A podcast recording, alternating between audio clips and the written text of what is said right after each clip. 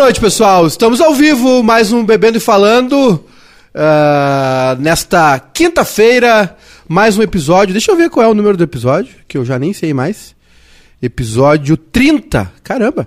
Episódio 30, né? Nessa, neste ano de 2022, ao vivo com vocês no YouTube e também depois, né? O pessoal que nos acompanha, que nos assiste. Quem não, quem assistiu depois pode deixar um like aí, ajuda a gente no engajamento.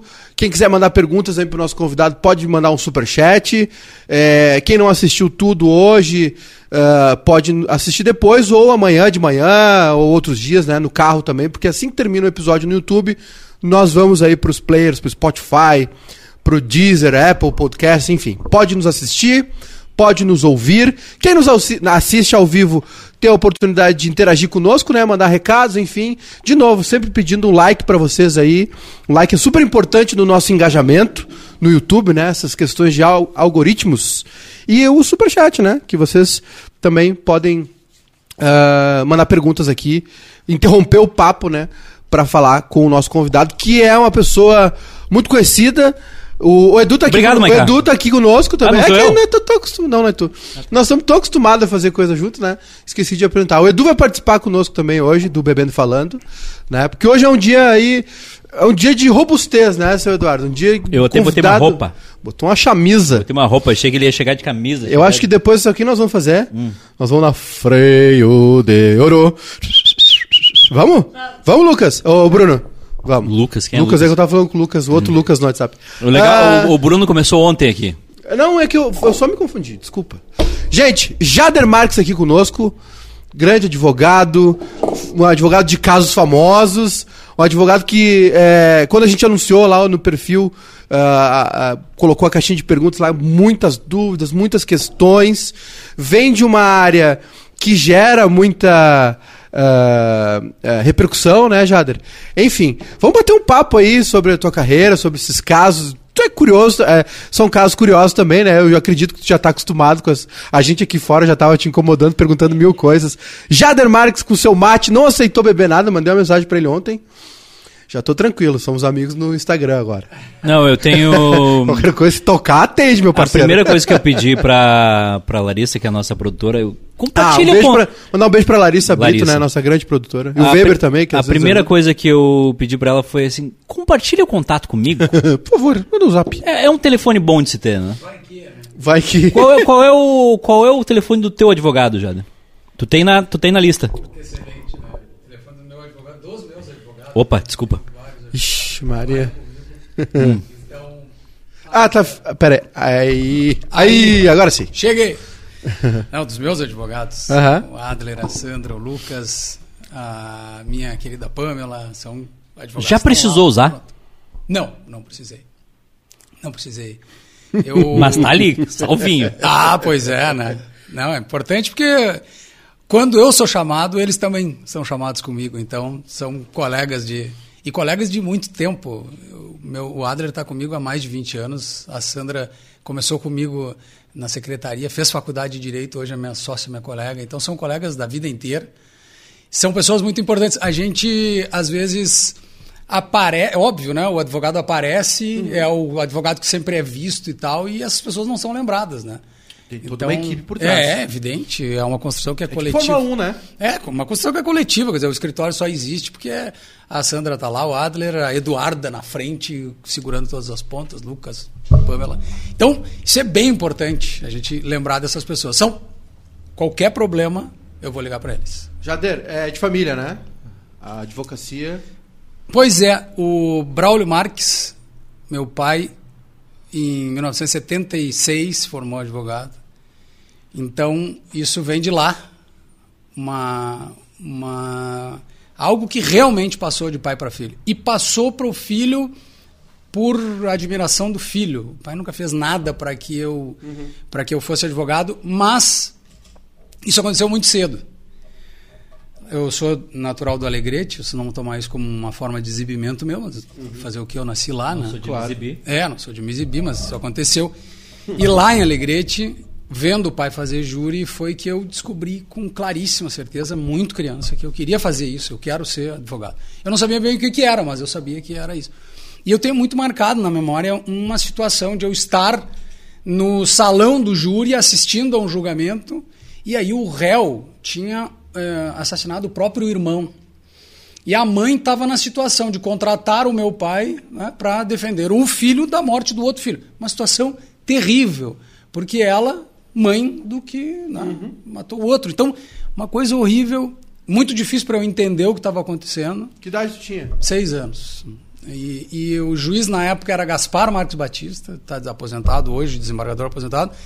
O, uh, se não me engano, o promotor era Abel Custódio, pai de um juiz também querido. E, e a lembrança minha era porque para sentar na cadeira do, do, salão do júri, eu precisava pular porque eu não encostava os pés. E eu, vendo aquilo, eu tinha absoluta certeza que era aquilo que eu queria fazer da vida. Eu quero ser isso aí. Isso aí é o que eu quero. Né? Vocação. É, é uma coisa de hereditária, enfim, cromossômica muito forte tal. Uhum. E, e dali para frente era a percepção de que o pai estava diferente em casa. O pai está diferente em casa. Então, automaticamente é o velho está em estado de júri. Vai ter um julgamento aí logo, sabe? Muda isso? isso? Muda, muda. Muito? Muda, muito, muito. A gente muda fisiologicamente. A gente muda. Eu fico aéreo, eu fico irritadiço às vezes. O meu filho sabe, lá em casa todo mundo sabe. Ah, vai ter júri. É por isso que o Jader tá assim e tal. Cara, é, é tipo então, assim, a gente aqui se preparando para fazer a Série 2 do Galchão. Rapaz, tem um negócio muito. E, e, e eu sempre tive cuidado assim para não deixar isso passar. Uhum. Não, não deixar. Ah, mas tu já fez quantos júris? Não sei quantos júris eu fiz. Eu não sei quantos júris eu fiz. E eu adoro fazer. E eu me sinto muito bem fazendo. Então não é um problema para mim, eu não, eu não, não olho para isso como algo que é uma coisa ruim. É algo que é necessário. É necessário, é necessário porque a, a pessoa está acreditando no meu trabalho, é necessário porque vai estar tá envolvida a liberdade dela, é necessário porque para ela, né, eu sou a pessoa mais importante naquele momento, então eu tenho que fazer o jogo ao contrário. E isso é super importante. Eu sonho com argumentos. Eu estou correndo ou nadando, ou fazendo alguma coisa e me vem uma, uma situação. Eu acordo de madrugada e o sonho está acontecendo e eu estou percebendo que a perícia na, na, no cadáver é importantíssimo e tal. Quando eu acordo, parece que o pensamento segue, ele só segue. Entende? Tem alguma coisa para anotar do lado da cama? Eu não preciso, porque daí eu já vou anotar e já vou fazer o que tiver. Não, eu já vou levantar e já vou fazer o que tiver. Ah, então isso é uma coisa também que, coitada da Priscila, se ela tiver me ela sabe. Deve né? ser uma delícia, né? É, cara, é horrível, é horrível. Porque assim, quatro horas, treze e meia. Para o júri da 15 eu acordei duas e vinte. Botei o relógio para despertar às seis, né? Pra, pra, e fui dormir cedo. Botei o relógio para despertar às seis. Eu preciso estar descansado. Primeiro dia do júri e tal. E o que, o que ninguém sabe é que eu cheguei no primeiro dia do júri completamente exausto absolutamente destruído fisicamente, mentalmente. Quando, quando o júri da 15 ia começar às 9 da manhã, no dia anterior, eu pensei, não tem mais o que eu. Agora não tenho que fazer nada, vou ter que esperar e convidar o meu corpo a participar desse julgamento que vai durar 10 dias e tal. Uhum. Ah, eu fui deitar, acordei duas e vinte. É o mais longo, né, da, da, história do Rio Grande do Sul, né? Um dos mais longos. Eu acho que não é o mais longo. Da, do Rio Grande do Sul é o mais longo. Do Rio Grande do Sul é mais longo, É, né? mas do Brasil parece que não é o mais longo. Ô, Jadra, é, é, quanto tempo mais ou menos de, de, de preparação, assim, para um júri? Eu vi, Aí, tem todo, tem todo um projeto, trabalhos, eu vi dia que tu postou sobre projeção 3D, ah, é. O que, é, o que? Uns seis meses antes vocês estão trabalhando já na, no júri? Depende da. Do, de, os, os advogados eles são contratados no início do processo, ou eles são contratados, e para júri, a gente é contratado para fazer o júri. Uhum. Porque tem muito advogado que vai chegando próximo do júri e vai fazendo uma avaliação da sua advocacia, ou do processo, ou da situação e tal, e começa a entrar no estado de júri e começa a pensar assim, Pô, mas eu, talvez eu não dê conta, talvez eu não, eu não sei se eu estou tão preparado ainda, ou nesse caso, às vezes a pessoa se apega muito às situações né, de, de cliente e tal, e aí começa a chamar alguém. Então a gente pode chegar só para o júri. Okay. Mas, cara, no momento em que eu sou contratado para um processo de júri, ele já, eu já comecei. Por quê? E o Aquis é sempre um exemplo que serve para as pessoas entenderem. Em fevereiro de 2013, portanto, ah, cinco, seis dias depois, se não me engano é dia 6 de fevereiro, eu não, não tenho bem certo, mas dia 6 de fevereiro, eu fui, eu fui chamado para Aquis 28 de janeiro. Um dia depois. É. 6 de fevereiro, eu apresentei uma petição no processo que eu poderia ter lido no plenário no, oito, nove anos depois, né? Oito quase nove anos depois. Eu poderia ter lido em plenário. Por quê? Porque o que eu disse aqui, dia 6 de fevereiro de 2013, estava válido lá. Dez dias depois. E, dez, anos, dez anos. nove Não, anos dez depois. dias depois do. do Ah, sim, dez dias né? depois do fato, é. Tava, tava válido nove anos depois. E esse é o grande, talvez a grande sacada da, da, da advocacia feita de um modo correto, assim. É que tudo que tu faça seja válido para sempre. Por quê? Porque o que tu está dizendo é aquilo que não pode ser, não vai ser mudado, né? Ô, ô, Jader, uma das, das principais perguntas e que a gente já re- recebeu aqui na, na, na caixinha de perguntas e que é uma dúvida minha também. é, eu sou completamente leigo. Completa, eu adoro filmes, séries sobre isso, mas né, nunca passei perto da advocacia. É, porque eu teve, eu teve uma, uma pergunta que está bem. é, ah, ah, eu perdi. Agora eu perdi. Enfim. Mas é assim. Por que ser o advogado do réu? É, é, seria leiga, assim, da maneira mais É da bruta. defesa. É, por que ser da defesa, assim? Porque tem casos que que são pesadíssimos, né? É, é. Tu, tu fosse advogado do, do pai do Bernardo, né? Do, Sim. do... Sim. Leandro. Boldrini. Leandro, Leandro Boldrini. Sim. Por- mas, eh, tirando os casos que tu já participou, que a gente vai chegar lá, enfim, mas por que ser o advogado de defesa? É, eu quando eu converso isso com as pessoas e, e- e enfrentando essa, esse questionamento, eu mesmo pensando assim, por que isso em mim e tal, é, não, não, não é uma escolha, é uma, é algo, é como se eu te dissesse, cara, a partir de agora sai do microfone, não te comunica mais com as pessoas. Tu diria, mas como? Eu, eu sou um cara comunicativo. Eu, eu, eu gosto de fazer isso, de tanto gostar, eu aprendi a fazer cada vez, faço mais, cada vez gosto mais. Então, as pessoas precisam entender que quando um advogado atua, e não importa em nome de quem ele atue, não importa, eu, eu digo isso sempre. Não importa se é um estuprador, não importa se ele matou criancinhas, não importa se ele é um serial killer, não importa o que tem acontecido com essa pessoa. O advogado é o cara que vai garantir, inclusive, uma condenação desse cara. Porque precisa ter um advogado para ele ser condenado. O equívoco das pessoas elas acharem que o advogado vai fazer coisas erradas, antiéticas, coisas ilegais para que essa pessoa não seja ah, bem julgado. E daí nem eu concordo. Esse tipo de advogado, na verdade, ele está estragando a minha profissão, está estragando a imagem da, da advocacia. Não é um advogado. Essa pessoa não é um advogado. E não é isso que os advogados fazem. né? Os advogados fazem o quê?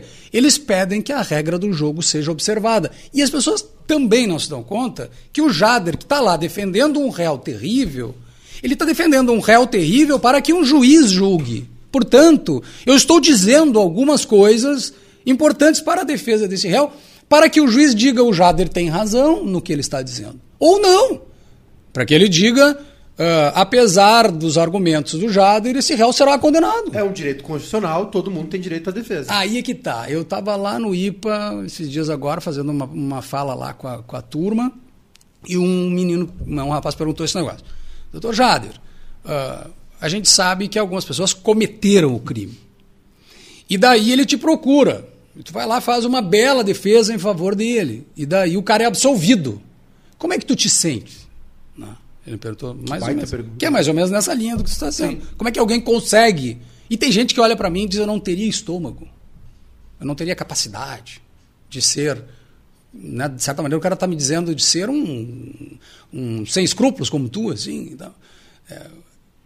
E quando esse rapaz falou isso, me ocorreu de dar a resposta, que eu encaixo agora para te dizer, que é o seguinte: existe uma coisa que é o direito, e existe uma coisa que é a justiça.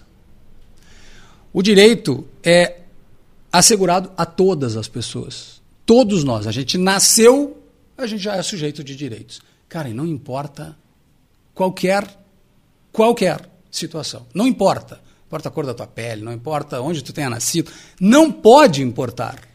Se tu nasceu, tu é um sujeito de direitos. Por isso que a gente fala que direitos humanos são direitos das pessoas que nasceram. Não é direitos humanos dessa ou daquela pessoa.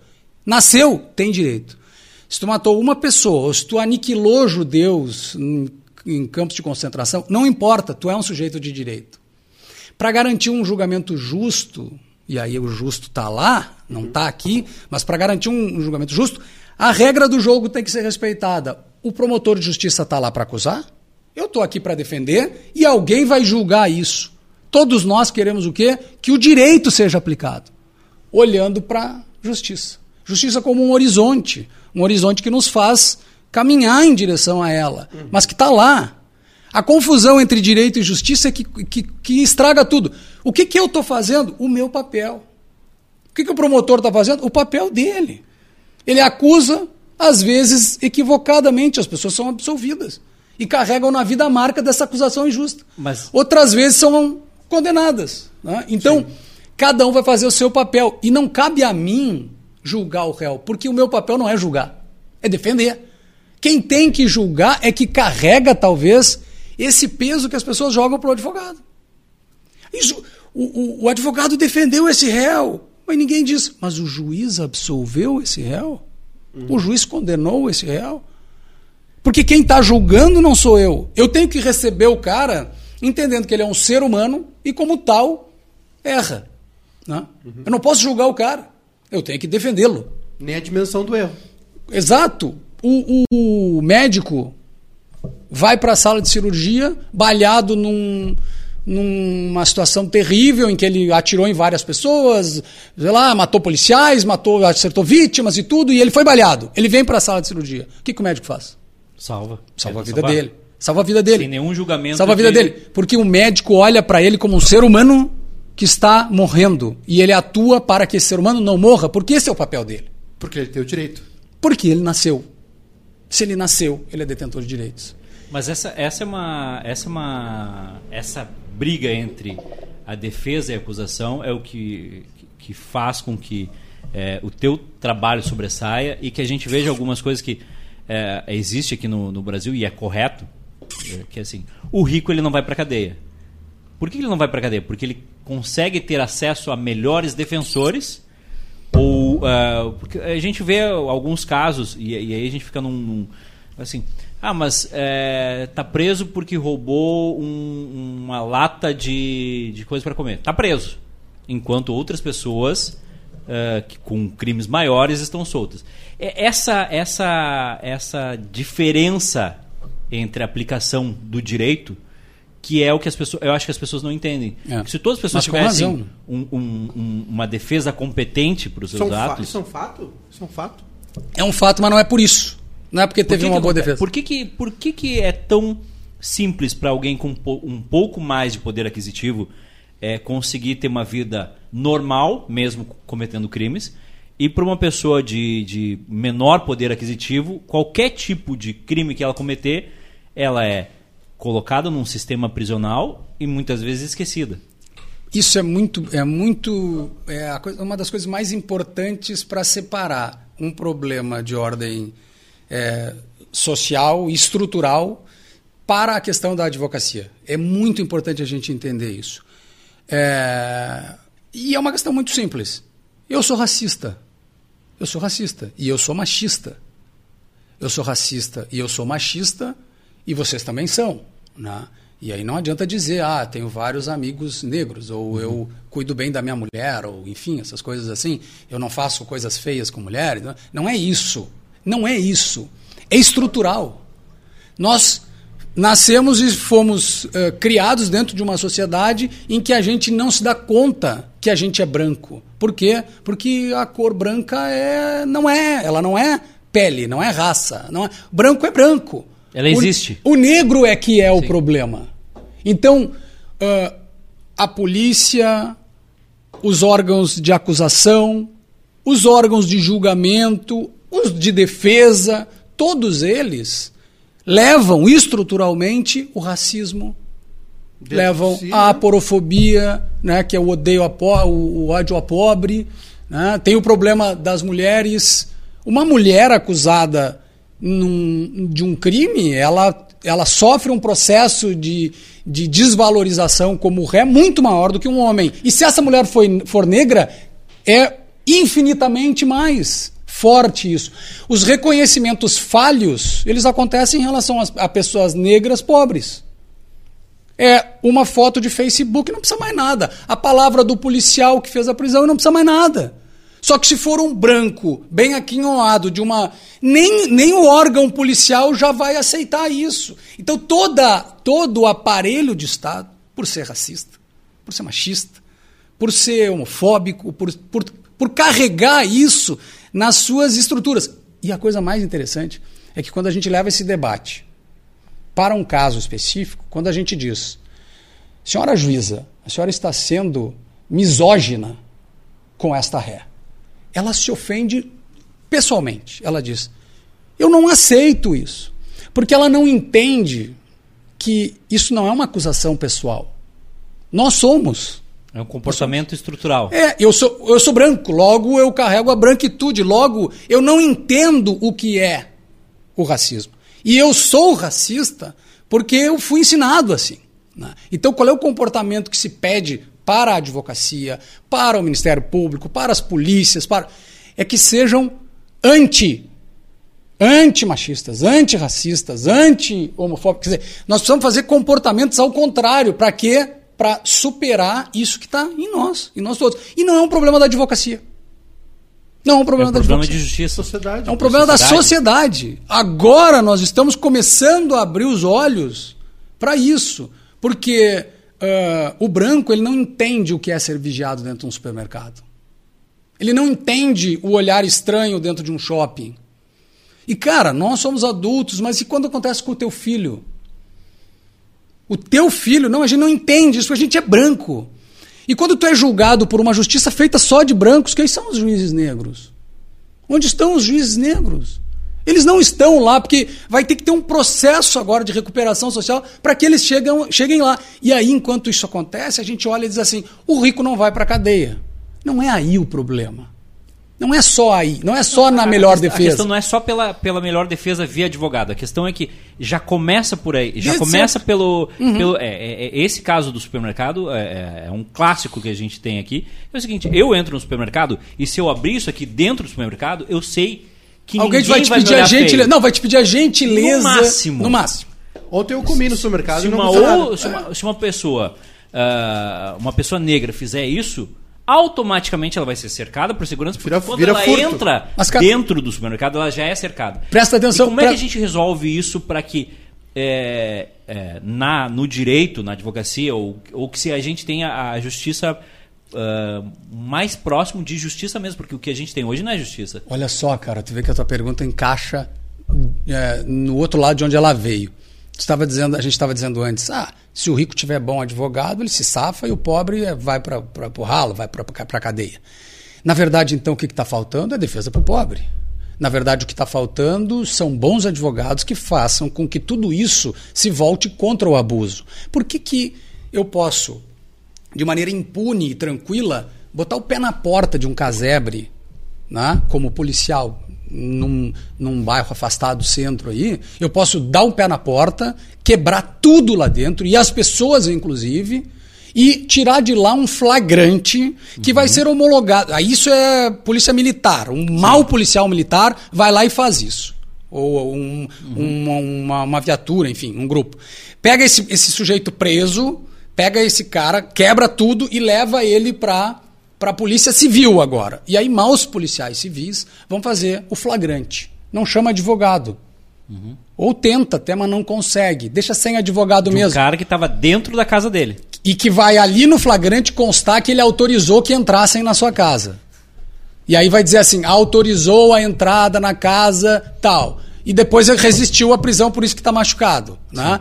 Aí vai, chega na Polícia Civil, a Polícia Civil, sem chamar, polícia, sem chamar advogado, sem chamar nada, vai resolver esse flagrante e vai mandar para o Judiciário. Chega no Judiciário, o, ju- o Judiciário quer ouvir o Ministério Público. O Ministério Público diz, ok, tá tudo certo. Tem que homologar esse flagrante. E o juiz vai dizer, beleza, polícia militar prendeu, a civil fez o flagrante, o promotor, que é o fiscal da lei, está dizendo que está tudo bem, homologa o flagrante. Converto isso em prisão preventiva e joga o cara na cadeia. Se o cara tiver dinheiro, velho, para começar, ninguém Não entra entra na casa. casa. dele. E aí tu tá, tudo é resolvido. Ninguém entra na casa, na tua casa ninguém entra. Por isso é um problema da sociedade. Porque para entrar na tua casa vão ter que passar por cima de mim. Porque eu vou chegar lá e vou dizer, não, só um pouquinho. Só um Que pouquinho. aliás, eu- tá salvo no Que, número aliás, um aqui. é- Que, aliás, já tá salvo aqui. 5-1. Então, velho, a advocacia forte, ela constrói um Estado forte, porque o Estado é um Estado que precisa ser um Estado de direito. Justiça. Condenar ou não condenar. Tá certo condenar, tá certo não condenar. Isso é um outro problema. Isso é outro problema. Com a regra do jogo respeitado, respeitada, eu vou lá agora resolver se vai ser condenado ou se vai ser absolvido.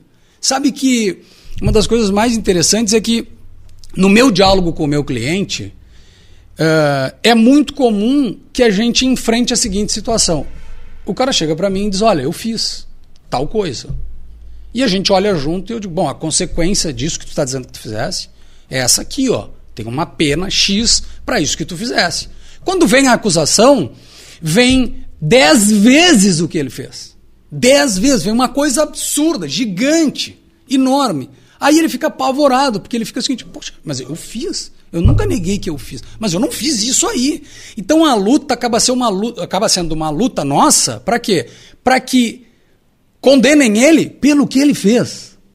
E ele luta para ser condenado pelo que ele fez, porque o injusto é esse a mais aqui que está errado. E quem é perseguido, eh, processado e tal, e que percebe isso, poxa, eu fiz, mas eu não fiz isso, a sensação de injustiça ela é igual a de um inocente, porque essa parte aqui eu não fiz. E o que eu fiz, eu estou dizendo que eu fiz. Eu estou aqui dizendo, poxa, tá aqui, ó, eu fiz isso. Agora isso aí não é, sabe? E se o réu é pobre? E se o réu é preto? Né? E se é um travesti, sabe? A chance dele conseguir, porque ele não é olhado como alguém é, que possa né, não ter feito, que pode ter uma outra circunstância. Ele é olhado como um alguém que eu não quero olhar. Por isso que o Mandela disse, ok, né, mas como é que vocês acham que eu me sinto nesse- diante desse tribunal de brancos? Né, sendo julgado apenas por brancos. Vocês nunca vão entender o crime que eu cometi. Porque o crime que eu cometi foi ter nascido. Ele fez a, a- ele fez a defesa dele, né? É, o discurso dele é lindíssimo. Ô, ô, Jader, ah, esses dias tu postou. Deixa eu. ah, só ter um superchat aqui. Não sei se a gente consegue botar na tela também, Bruno. Te mandei ali. O Henrique Montenegro. Ah, grande Henrique. Mandou aqui baita papo. Sempre Querido. admirável ouvir o Jader, que orgulho primo. Meu primo. Nos elogiando aqui também pela condição. Um abração, obrigado. Mandou um superchat aí. Quem quiser mandar perguntas pro Jader também, pode mandar o seu superchat. Ô, ô, Jader, esses dias tu abriu uma caixa de livros lá. É ali que tu busca esse contato com a sociedade, esse- enfim. É óbvio que no direito, né, e nas especializações, nos cursos, enfim, que vocês fazem, sei que é uma jornada árdua de estudo. Tem também essas questões sociais, filosóficas, né, não só a, a, a- letra fria do direito, digamos assim. Mas eu vi que tu postou esses dias uma caixa de livros e tal. Te vi, acho que com uma cuia, uma camiseta do Gujo Teixeira também, querido Gujo. Um beijão pra ele. É, é aí que tu que tu tenta manter esse contato com, com a terra, assim, com o solo, não perder contato com a torre. É, sabe que essa tua pergunta é muito boa porque o, o direito, ele, aliás, como todas as matérias que procuram criar um saber científico, né? Muitas vezes eles eh, fazem aquilo que o Nietzsche tanto reclamava né, na obra dele, que é tentar tratar com a linguagem científica aquilo que não cabe na matemática. Né? A dor da mãe que perde seu filho assassinado, ou da mãe que vê o seu filho ser preso porque acabou de assassinar, ah, o que, que é uma legítima defesa numa luta corporal, como é que os ânimos se acirram porque alguém eh, bateu no meu filho, essa- essas coisas todas, não há matemática para isso. Né? E alguns. Como eh, se mensura a dor, né? é, como se mensura essas coisas, né? Então, é, a linguagem, ela, o direito é linguagem, é linguagem. E eu vou te dizer o seguinte, é, aquilo ali foi uma situação bem interessante. Eu fui acompanhar um mandado de busca e apreensão que estava sendo, vou contar aqui porque eu acho que essas coisas é que são importantes. Eu fui acompanhar um mandado de busca e apreensão que estava sendo cumprido, seis horas da manhã. Eu fui chamado. Eu nem, o meu carro estava no, no Posso interromper para fazer essa pergunta? De, Vai. Às seis da manhã é para pegar o cara desprevenido. É, às seis da manhã para pegar ele É para desprevenido. pegar em casa, dormindo desprevenido. E, e sem o seu advogado. sem condições de chamar o seu advogado. Isso é uma das coisas mais importantes. Então, se eu acordar às seis da manhã e ver que não tem ninguém, eu posso voltar para dormir mais um pouquinho. Nunca mais passa esse trauma, sabe? As pessoas que foram acordadas um dia numa situação dessas, elas nunca mais dormem bem, elas nunca mais acordam bem. É uma coisa que fica a vida inteira. Começa a clarear o dia, já fica. Não, e quem tem criança em casa, quem tem. Esse... Isso entra assim, ó, é uma avalanche que isso, entra na isso vida é uma, da pessoa. Isso é uma, uma coisa que eu sempre uh, pensei que é o seguinte: tu pode ter, uh, mesmo que tu tenha qualquer tipo de conduta errada, etc., essa pessoa geralmente tem uma família, geralmente tem uma esposa, geralmente tem filhos, etc. E aí chega às seis da manhã e a vida dessa pessoa vira de ponta cabeça, ok, ela fez coisas. Mas não é só a vida dela que vira de ponta cabeça, né? É a vida do filho, que é acordado com. É a vida da, mulher. E essa, e, e essa escolha por ser cedo é justamente para isso, é para pegar a pessoa no, no seu no seu É. espaço mais eh, desprevenido. Operacionalmente falando, e aí vão pensar em polícia, Ministério Público, quem cumpre esse tipo de coisa, o que, qual é o objetivo deles? É que eles consigam cumprir todos os mandados ao mesmo tempo, sem que as pessoas falem umas com as outras, consigam esconder as provas, esconder elementos. Porque assim, vou lá eu às 10 cumprir aqui no fulano, aí às 11 vou lá, às 4 da tarde vou lá. E só a ponte do Guaíba, atrasou. Aí, aí não dá, né? Então, já vai avisando o pessoal. operacionalmente não tem, eu não tenho, não- acho que tem que ser às seis da manhã. O que me, o que me causa é, um, um desespero é pensar que muitas vezes isso não, é, não seja necessário. Então, essas medidas, elas não podem ser medidas para obter mídia, medidas midiáticas, ou que têm o objetivo es- escrachado, óbvio, de destruir exatamente a vida das pessoas. Porque tu podes, por exemplo, é, o réu, no caso, para as pessoas entenderem, né? Ali ele é um suspeito Ok. de algo. Ele é suspeito. Tu tens condições de chamar essa pessoa para depor, tu tens condições de pedir para essa pessoa entregar os seus objetos, enfim. E essas operações, elas são antecedidas de horas de escuta telefônica, quebras de sigilo bancário, quebra de tudo que é tipo de sigilo, até campana, fotos e tal. Então, gente, sejamos né, sinceros. O que está acontecendo ali já está tudo lá. Já está tudo lá dentro.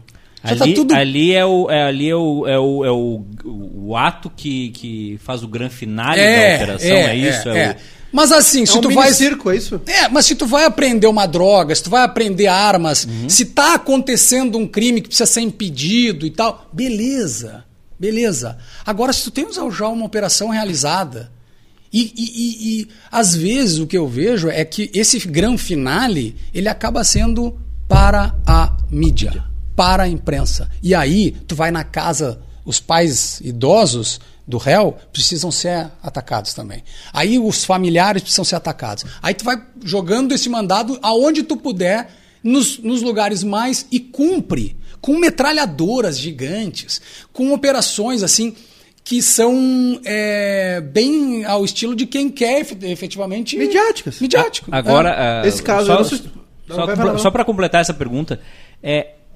consegue, é, não se tem como medir, mas consegue, se- assim como não se recupera o sono, eu acho que tu não consegue recuperar a, da maneira como as coisas são tratadas aqui, tu não consegue recuperar a, a mor- não é a moral, não- a palavra não é moral, mas é a, é a condição dessa pessoa perante a pública. reputação perante a sociedade, porque a partir do momento em que tu tem essa essa visita das seis da Mesmo manhã, que tu tu, seja- já está condenado. Mesmo que seja absolvido depois. Não, Na- isso não, isso não, não, na é verdade. sociedade, não, Não, mas- não é, mas não é também. Eu, eu, eu- Não, isso não é verdade.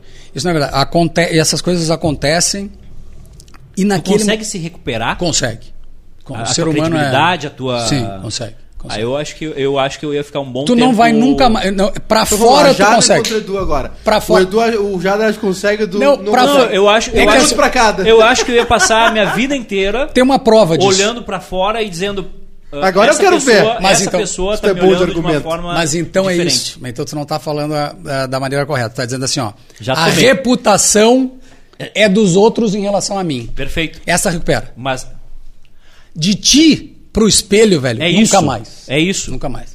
E para as pessoas. Eu não consigo mais sair pros de. teus de- amigos, Eu não pra consigo o- mais sair de Você cabeça é sempre erguida. o cara que sofreu um atraque da polícia. Cara, muitos anos pode ter depois. esquecido. Não, muitos Tu anos depois. Muitos anos depois, alguém te confunde na praça de alimentação do shopping, fica te olhando assim, ó.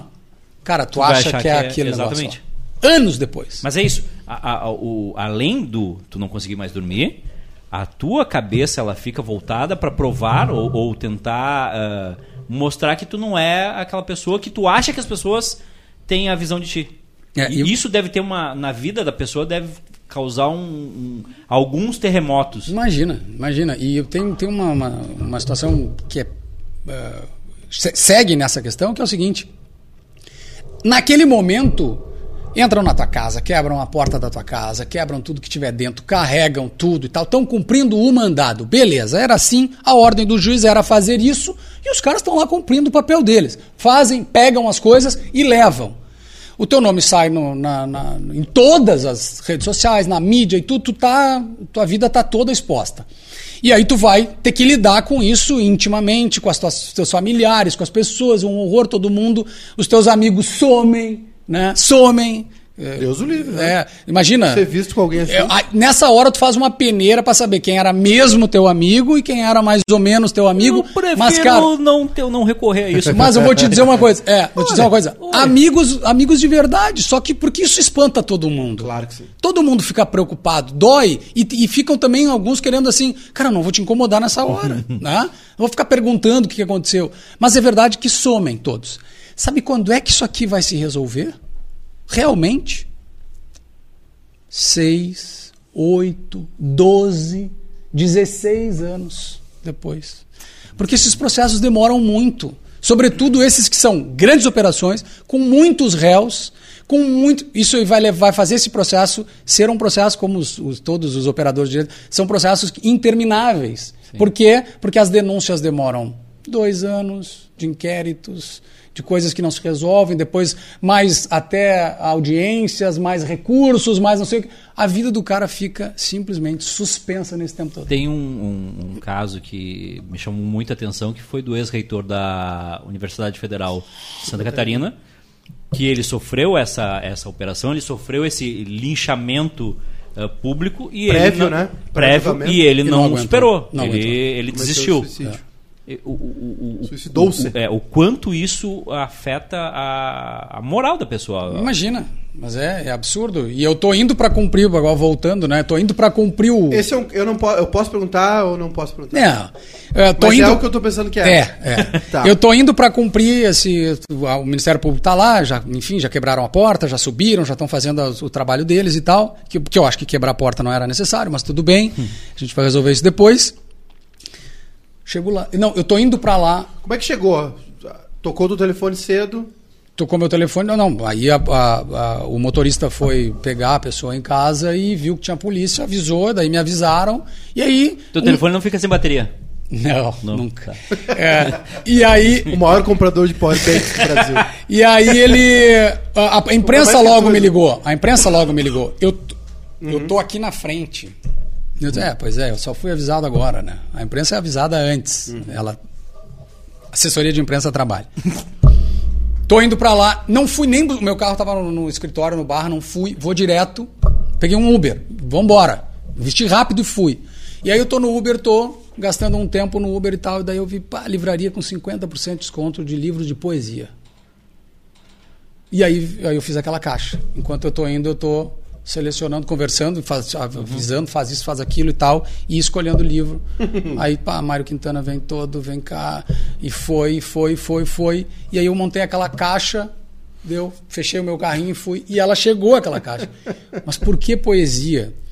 E por que filosofia? E por que sair dessa coisa do direito? Porque o direito, ele muitas vezes na busca dessa ideia de ciência, ele vai fazer um discurso completamente descolado da, da realidade da vida que faz tu me fazer a pergunta no sentido de quando é que eu ponho o pé no chão de novo. Mas velho, onde é que a vida tá mais em jogo do que no direito? Por quê? Porque a liberdade do cara tá ali. Então eu não posso tratar essa liberdade como uma abstração. Mas são visões de vida diferentes, né? Como assim? Não, tipo assim, é, a forma uh, dentro, eu imagino. A né? linguagem é diferente. A linguagem, É. os termos, os caminhos. E aí é que tá o No problema. fundo é a mesma coisa, eu, É, entendo, não, mas. não, não é a mesma coisa, mas devia ser. Na verdade, Ok. o que, que o, qual é a minha, a minha grande discussão? E aí, para a gente pontuar bem, bem a, a minha, vamos dizer assim, a minha caminhada e a minha missão hoje dentro da advocacia. É fazer, principalmente os acadêmicos, os jovens advogados, mas também a- o time da velha guarda, entender que direito não é lugar de briga. Direito não é lugar de disputa. Direito não é lugar de combate, de, de é, violência. Eu estou pregando já há algum tempo a ideia de que a gente tem que fazer uma comunicação no direito em torno das ideias. Portanto, uma comunicação que não envolva uma violência entre as pessoas. A comunicação não violenta é algo que, para o direito, é um ganho em termos de qualidade do que eu estou fazendo, ela é inegável. E a velha ideia de advocacia é uma ideia de que o promotor xinga o advogado, que por sua vez xinga o promotor, e quem xingar melhor, quem brigar melhor, quem for o mais violento dos dois, na visão da plateia, é o melhor. Mas as pessoas esquecem e os advogados. É, vira uma disputa de beleza, de vaidade. Né? Mas os advogados, os promotores, enfim, mas principalmente os advogados, eles esquecem o seguinte: que é melhor para o promotor que haja ali uma disputa, uma briga. Porque se eu começar a brigar aqui com alguém, automaticamente vocês se fecham. Por quê? Porque uma situação tensa fecha o interlocutor para a comunicação. Vocês sabem. Vocês Condiciona estavam- é, vocês estão fala. falando agora, tá um programa super legal, todo mundo rindo e tal, alguém fala de enterro. Pum, Pum. cai. Cai. Isso aconteceu, parece, em alguns dias. Alguns dias, né? algum momento. Por isso que a gente. Hoje tu, não, tu tá tomando mate, mas por isso que a gente sempre oferece um vinho. É, pois A é. gente quer né, É. amaciar a palavra. Aí nós vamos fazer um parênteses só para dizer o seguinte: É. eu fico no, no mesmo grau etílico das pessoas sem bebida. Então, é, e na faculdade eu ficava sem maconha também, junto com os caras. É o famoso problema. louco de cara, que é o pior louco, né? É. Mas, cara, uma comunicação não Tem violenta maconha traz. na faculdade? Hã? Às vezes tem.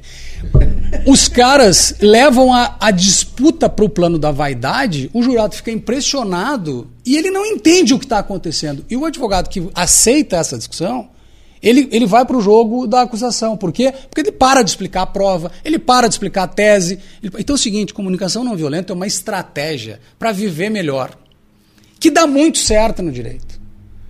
Cara, técnica jurídica, isso que faz o cara ter esse palavrório todo, um certo idioma né, do, do juridiquês e tal, isso é, isso é ãh, não entender o que é a técnica. A técnica esclarece, ela aclara o discurso. Se eu te disser que tem uma lei que tem um dispositivo que fala que aquele que repele uma injusta agressão a direito seu ou de terceiro, usando moderadamente os meios necessários, que ele está em legítima defesa, eu fiz a leitura do artigo 25 para ti. Agora é só eu te explicar o que, que cada um desses termos, o que, que ele, cada um corresponde, de uma maneira muito simples, e tu vai entender que tem um direito meu ou de terceiro que está sendo vítima de agressão e o cara tem que usar moderadamente os meios para repelir essa agressão. Gente, tem que ser simples. A técnica não quer dizer né, uma linguagem inacessível. Tem que traduzir isso. Pro evidente. Então tem que ter técnica? Tem. Mas tem que ter uma técnica com uma linguagem acessível. A linguagem de quem está no chão, de quem está no povo. E daí, velho?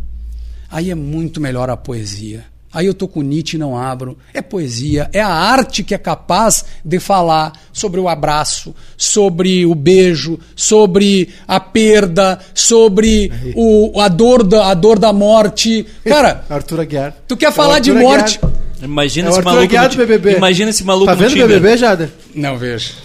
Devia- Imagina devia- esse maluco Cara, no sabe que eu Tinder. tenho essa marca. Eu nunca, nunca assisti a um BBB. Na vida. De- deve- deveria. Edu Vieira mandou um superchat.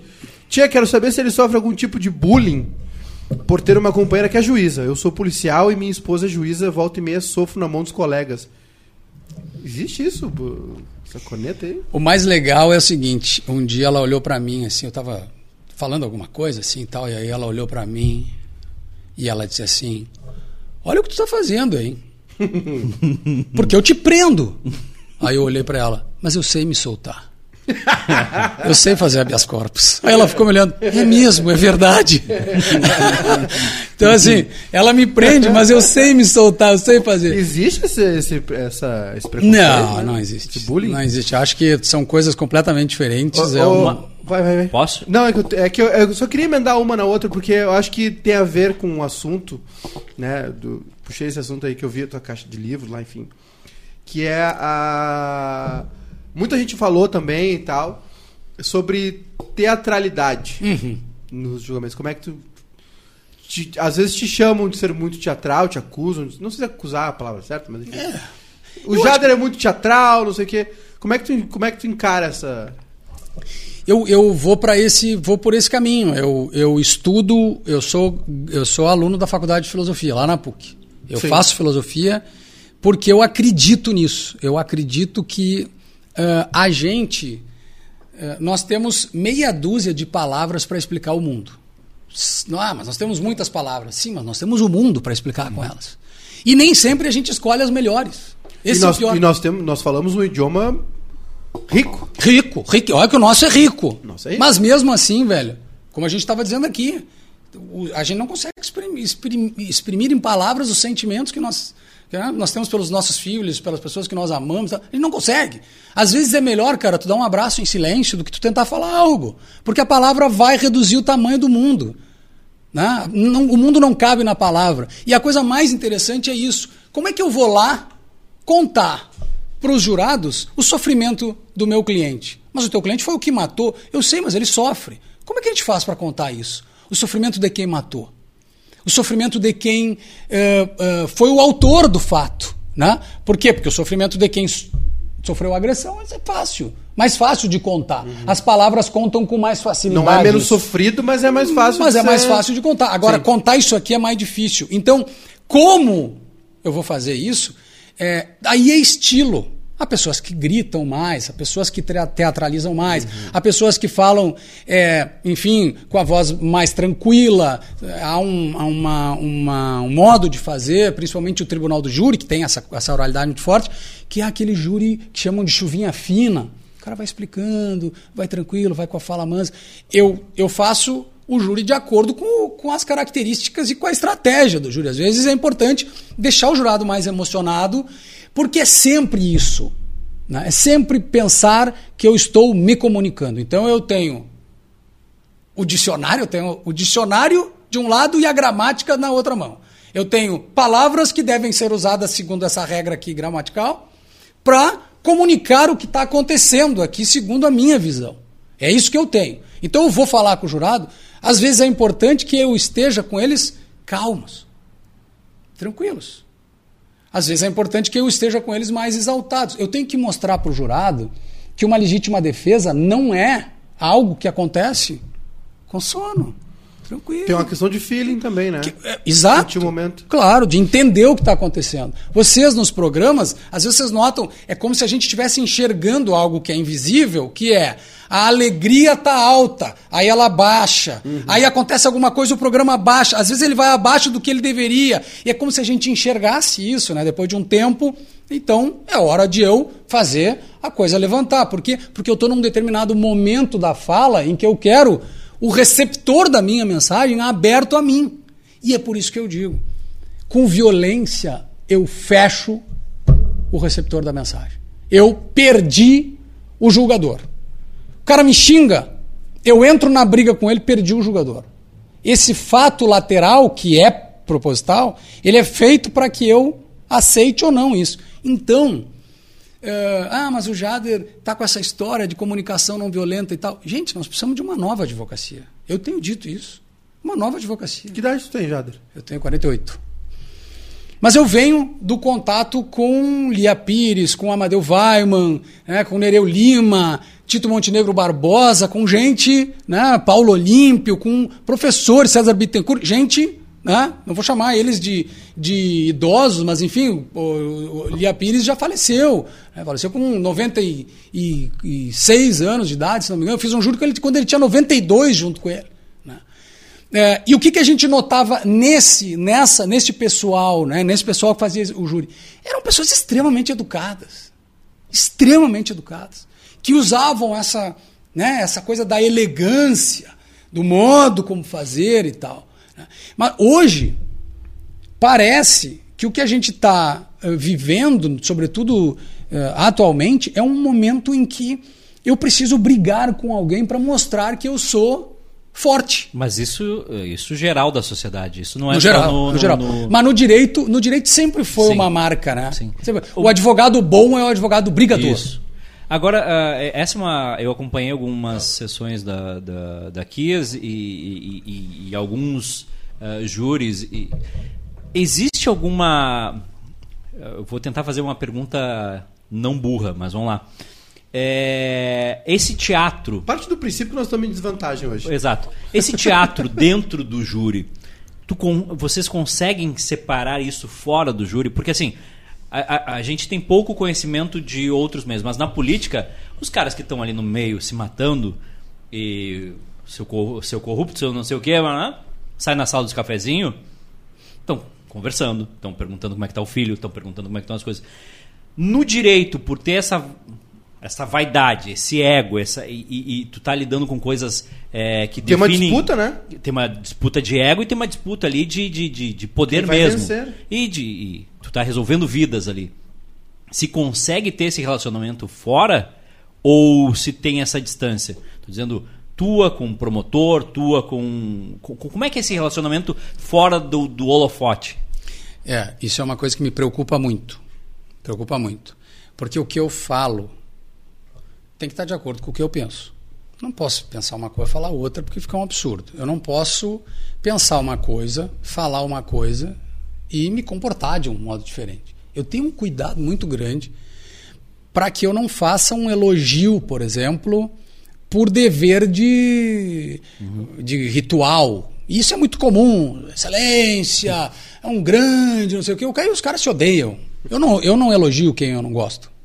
Eu não elogio não Obrigado. Eu, sou- eu tenho um problema com isso até, porque tem algumas pessoas que não entendem. O cara diz assim, Jader, ah, tu não quer jantar na minha casa? E eu, não, não quero. Mas por quê? Ah, porque eu não tenho vontade de jantar na tua casa. Cara. Não tenho, assim, sair da minha casa e lá jantar na tua e tal, eu não ia ficar confortável e tal. Cara, mas tu diz isso assim, eu digo, velho, eu digo. Isso é a minha vida tem sido assim, sabe? Ah, O João Pedro, meu filho, antes, ah, né, foi crescendo e tal, e ele, cara, tu é muito duro. Eu fui na loja, o João Pedro, ele, ele fica louco. Quantos anos ele tem? É, Hoje tem 19. Ah, ele pegou uma tá camiseta. ferrado. Ele, tô fudido. Ele pegou, ele pegou uma camiseta pra. E essa. O, o- o vendedor trouxe uma camiseta. E essa camiseta? Aí eu falei, cara, essa camiseta é horrível, meu filho. Cara, que, como é que tu disse isso pra ele, velho? Eu disse, cara, mas ele é um, ele é um vendedor da loja. Ele tá acostumado com pessoas que gostam e não. Mas qual é o teu problema, João? Qual o teu problema? Não, mas tu não precisa dizer assim pro cara. Então, na verdade, tá, tá bom, não vou dizer então, mas eu vou dizer que ela é feia. Então, o que, que eu digo? Eu achei feia. Tá? E aí, com o tempo, o João foi entendendo e hoje ele. A gente conversa assim, eles, cara, eu entendi o que que tu falava, sabe? Eu entendi. Porque, cara, se tu me disser um negócio e eu te disser, te der uma resposta ao que tu tá me dizendo, cara, tu vai ter certeza de que eu tô te falando, sabe? Do que, do que eu tô te falando. E isso para mim é um, é um patrimônio. A tua palavra é o patrimônio. Nenhum, nenhum, nenhum promotor de justiça vai dizer que eu falei alguma coisa dentro do plenário e lá fora falei outra coisa. Nem da Kiss. Nem da Kiss. A promotora da Kiss, ela não me cumprimenta. Por, por opção dela, sabe? Por opção dela. Durante muito tempo isso vem acontecendo. Aliás, eu vejo ela não cumprimentar os advogados. Mas eu não consigo não gostar dela por isso, sabe? Ela é uma pessoa que tem esse comportamento. Só que eu acho que faz muito mais mal para ela do que para mim. Né? Porque se ela me cumprimentasse, eu a cumprimentaria. Eu espero, ela não cumprimenta, eu digo, bom, ela não superou ainda essa questão dela. O outro promotor é um cara gente finíssima, mas gente finíssima. Meu amigo de muito tempo, há muitos anos. E eu não disse para eles em plenário, como nunca digo para nenhuma pessoa em plenário, alguma coisa que as ataque. Por quê? Porque senão eu estou desmentindo tudo aquilo que eu estou dizendo. Eu ali, eu estou tratando de um caso, não deles. O que eles fazem, o que eles pensam, quem eles são, isso é um problema deles. Eu também não quero estar ali falando de mim. Eu não quero estar falando de mim. E no júri da 15 isso aconteceu. O Jader fez isso, o Jader fez aquilo, o Jader teve um negócio com o pai das vítimas. Fosse O Jader- né? Começavam a trazer isso para mim, sabe? E, ah, Claro que isso são anos, a gente treina e tenta e, e, e, e machucava em algum momento, assim, no sentido de eu dizer, poxa, mas estão em mim de novo, né? Mas a resposta não foi igual. A resposta não foi igual, não foi no plano pessoal. E olha que o pessoal me incomodava, porque o Davi é mágico, uhum. o promotor. É uma atividade dele. Só que isso lá Tava no júri. pronto, né? Mas isso lá no júri podia dar um problemão. Alguém querer encher o saco do cara porque ele era mágico, né? E aí eu digo, pô. Ah, eu não teria esse sangue frio, não. Pois é, mas só que o seguinte, mas cara, mas isso é a vida dele, imagina. O cara diverte milhões de pessoas, é a vida dele. O que, que isso tem a ver com o júri? Sabe? Mas alguém em algum momento pega e traz isso no plano pessoal e me incomodavam. Tu não vai. Tipo, tu não vai esculhambar o cara. Mas nunca! Nunca! Porque exatamente porque eu tenho que sair ali e abraçar o cara, e apertar a mão dele e, e, e, continuar amigo dele. E porque não é pessoal. E porque não tem nada a ver uma coisa com a outra. Né? Ele diria que tá aí o Jader, o Jader faz alguma coisa da vida dele. E daí? E daí? Né? Agora. Mas chegar nesse nível de, de, de, de tranquilidade mental para te saber o que tu Não pode descer usar da cruz, né? e não descer da cruz e saber o que tu pode usar e o que tu vai usar e não cair na provocação, porque assim, é, eu, eu conheço uma pessoa que ah, na primeira oportunidade que ela teria, ela desceria da cruz e sairia. Não estou falando de ninguém. Porque tá me olhando. Não estou te olhando. Mas assim, Tô essa, aprendendo muito, viu, Jader? O poder da palavra. essa tranquilidade de, de não ir pro lado pessoal, de, de separar isso, é um aprendizado meio que a forceps. Né? Ele É, não vem de um mas, dia para noite. Mas ele faz parte de algo, velho, que dói muito na gente. Imagina que, que tu é meu cliente e nós vamos para uma sala de audiência. Serei. É. Então é meu cliente, nós vamos para uma sala de audiência. E tu tá ali, tu não pode falar. Só eu posso. Só eu posso falar. Tu não pode. Tu tá aqui do meu lado. Tu depende da minha fala. E de repente o promotor me chama para essa briguinha que para ele é boa, para mim é péssima, mas o resultado cai em ti. Tu tá preocupado é o seguinte, a gente tem tempo, a gente tem perguntas para fazer, a gente tem argumentos para levar, e tu percebe que eu caí na onda do cara. E tu é meu cliente. Cara, tu tá vendo a tua liberdade escoando pelo ralo, enquanto eu, vaidoso, fico discutindo com o promotor para saber quem é o mais bonito. Velho, advogar é fazer aquilo que tem que ser feito contra tudo e contra todos. Eu já cheguei em casa uma vez e o meu filho e a minha mulher viraram o rosto para mim porque eu era advogado, eu era advogado do Leandro Boldrini. E eu me orgulho muito de ter advogado para ele. Por quê? Porque eu tenho absoluta certeza que ele é inocente. Eu tenho absoluta certeza que ele é inocente. E para mim, eu vou usar a, a, liberdade que esse canal permite. Eu tô cagando e andando para o que os outros pensam. Inclusive o meu filho e a minha mulher. Que se, se apavoraram. Eu cheguei em casa e eles disseram: É verdade que tu vai advogar pro Leandro Boldrini já, já agora sendo advogado da Kiss? Deve ter sido uma semana Ao boa. mesmo tempo. Imagina que semana maravilhosa. E eu chego, eu fui a Santa Maria, de Santa Maria eu fui a Três Passos, de Três Passos eu fui para Porto Alegre. Quando eu cheguei em casa, o que, que eu quero? Eu quero o carinho do meu lar. O que aconchego dos meus familiares. Não, o meu filho tá na porta, assim, pequenininho. Te colocou na xepa. Aí ele olhou assim: pai, é verdade que tu vai advogar para esse cara? Eu sim. Ah, não, dessa vez eu não vou te apoiar. Saiu para lá. Esse é, o, esse é o teu comprometimento com a tua profissão. Assim, cara. Assim. Porque se eu não fizer o que tem que fazer, sabe? Quem vai pagar é o cara que está do meu lado. Aí vem a questão. Ok, mas então tu pode tudo? Não posso tudo, cara. Não posso tudo. É só uma pergunta que veio. Não, eu não posso tudo. Eu não, eu não posso. Por exemplo, eu não posso ãh, atacar a honra de uma mulher. outra pergunta. Eu não posso atacar a honra de uma mulher para beneficiar uma tese do. Até porque não existe essa tese. Isso é babaquice dos advogados. Achar que, ãh, principalmente nas acusações de estupro, que se eu atacar a honra da mulher, o estuprador vai ser absolvido. O vestido. É, O, o vestido, a roupa que usava, o jeito que, A que ela bebia, porque sim. ela trabalhava. Né? A mulher que trabalha à noite e, e fuma não pode ser vítima de estupro. Que é isso, velho? Né? Então, essas coisas, a gente. Eu, eu sempre penso assim: a ética ela me limita. E se ela me limita, ela, o meu cliente tem que saber até onde eu vou. Eu vou até onde a ética me permite. Quer, velho? Quer. Não, porque tem, tem cliente que quer um advogado falcatrua, é, corrupto, que faça. Enfim, para cada. Né, para cada cliente tem o advogado correspondente. Então, eu sempre digo: se o cara tiver dinheiro, ele, ele me tem como advogado? Não. Porque ele pode ter só isso. Só dinheiro. E só dinheiro não basta. O cara tem que ter dinheiro e uma tese. Se ele não tiver uma tese jurídica para ser defendida, não adianta, ele não vai comprar alguém, né? Ô, ô Jader, o Lucas. eh, Vamos entrar. Vamos, vamos pagar esses dois superchats aqui. E vamos entrar no, no- nesses dois casos aí que eu acho que a gente vai. Né? Já, a gente já, já- quase uma hora já de papo. E o Lucas Delabari, O telefone dele não tocou ainda. grande causídico. É causídico que diz? O que, que, É. que, que significa isso? De causas, né? O sujeito que toca as causas. O senhor é favorável que outros tipos de crimes sejam julgados pelo júri? Eu acho que a gente vai ter que transformar o júri. Precisa mudar o júri. Eh, Do jeito que ele está, ele está muito ruim. Júri popular, é O júri popular. Ok. Por que, que ele está muito ruim? Porque ele demora muito na primeira fase. Em, em quais casos é- a gente tem júri popular? Só em Dolo, crimes- doloso contra a vida. Ok. Eu tenho lá no homicídio, no infanticídio, que é um caso muito específico, né? no aborto e na instigação, induzimento e auxílio ao suicídio, que também é bem difícil. Ah, então eu tenho quase que basicamente no Uma, homicídio. uma pergunta eh, leiga é quem é o, jura- o- o- o- o jurado hoje? Ele- Hoje? Ele, é, ele é escolhido Perfil. de. Não, mas ele é escolhido de onde? Ele, vou ele dar- se candidata a ser Tu me jurado? deu uma pergunta agora que eu vou dar uma cutucada na promotora do caso Kiss. Vai, Deu a bola, levantou Vai. pra mim agora. vai Giovanni. Seguinte, cara. Qualquer pessoa. até meia-noite hoje. Qualquer pessoa do povo. Qualquer pessoa do povo. E aí aparece lá uma, uma, uma expressãozinha, né? Que é o sujeito que tem a reputação ilibada.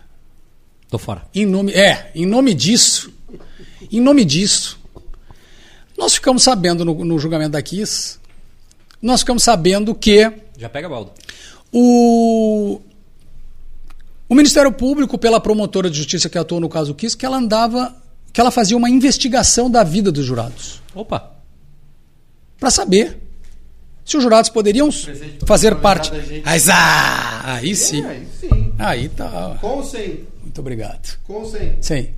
Desculpa.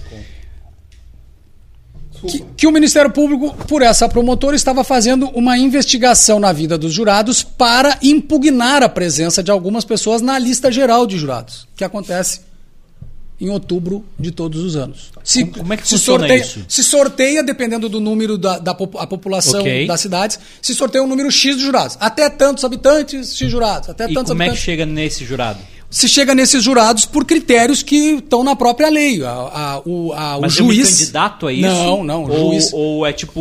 o juiz mesário? remete. É tipo tu, mesário, pode, né? tu pode te candidatar, tu falar no cartório Ok. dizer eu quero ser jurado, mas o juiz deve eh, promover a expedição de ofícios para as associações de bairro, para as empresas, para os órgãos de, da, da sociedade civil, de tal forma que ele consiga trazer para uma lista geral de Um número X, de pessoas. não, um número heterogêneo de pessoas que represente as- a, comunidade que vai Uma julgar. amiga minha escapou agora. É.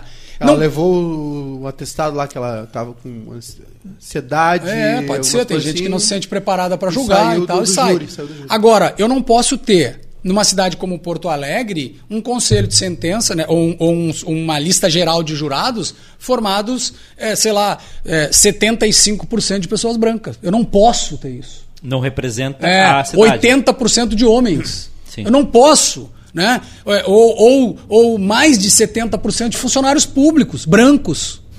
Né? Então, quer dizer, é a classe média branca, não dá. Não dá. Isso pode ser um espelho do judiciário, mas não é um espelho dos jurados. E como é que se resolve?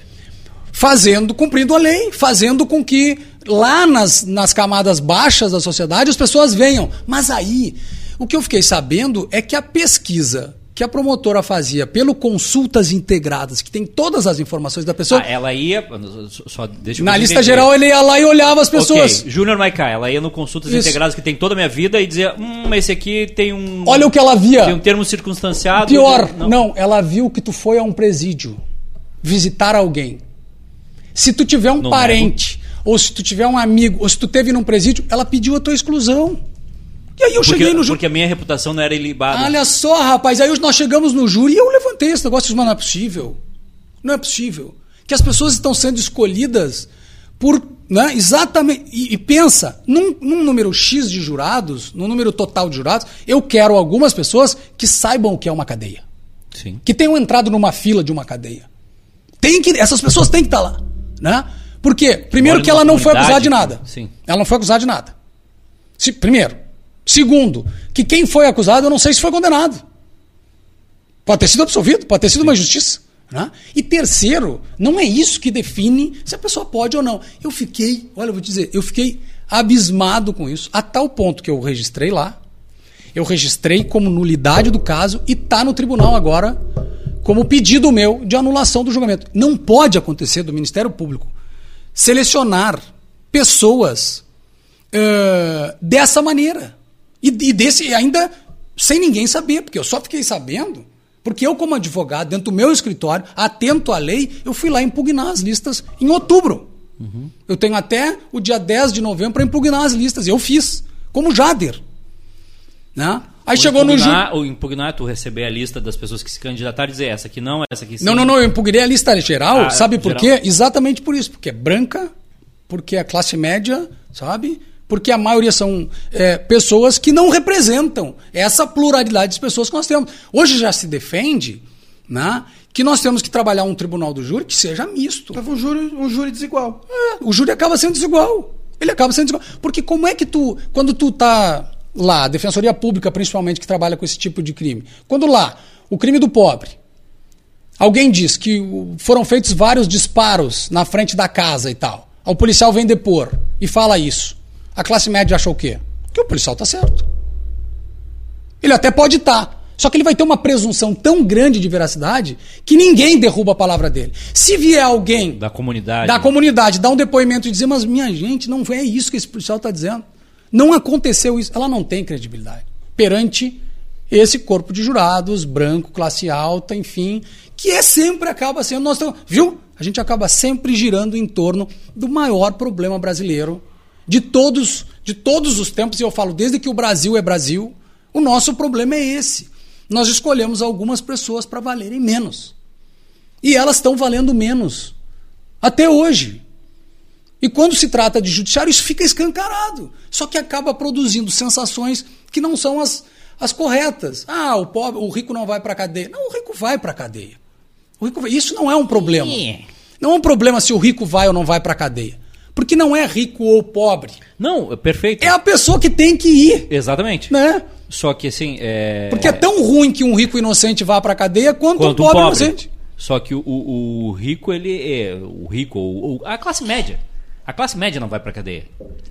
É, é muito Cara, a gente tem. alguém. ó, não, cara, isso era, isso era um, isso é, faz parte de um passado. Hoje nós temos a segunda, segunda, terceira população carcerária do mundo, do mundo inteiro.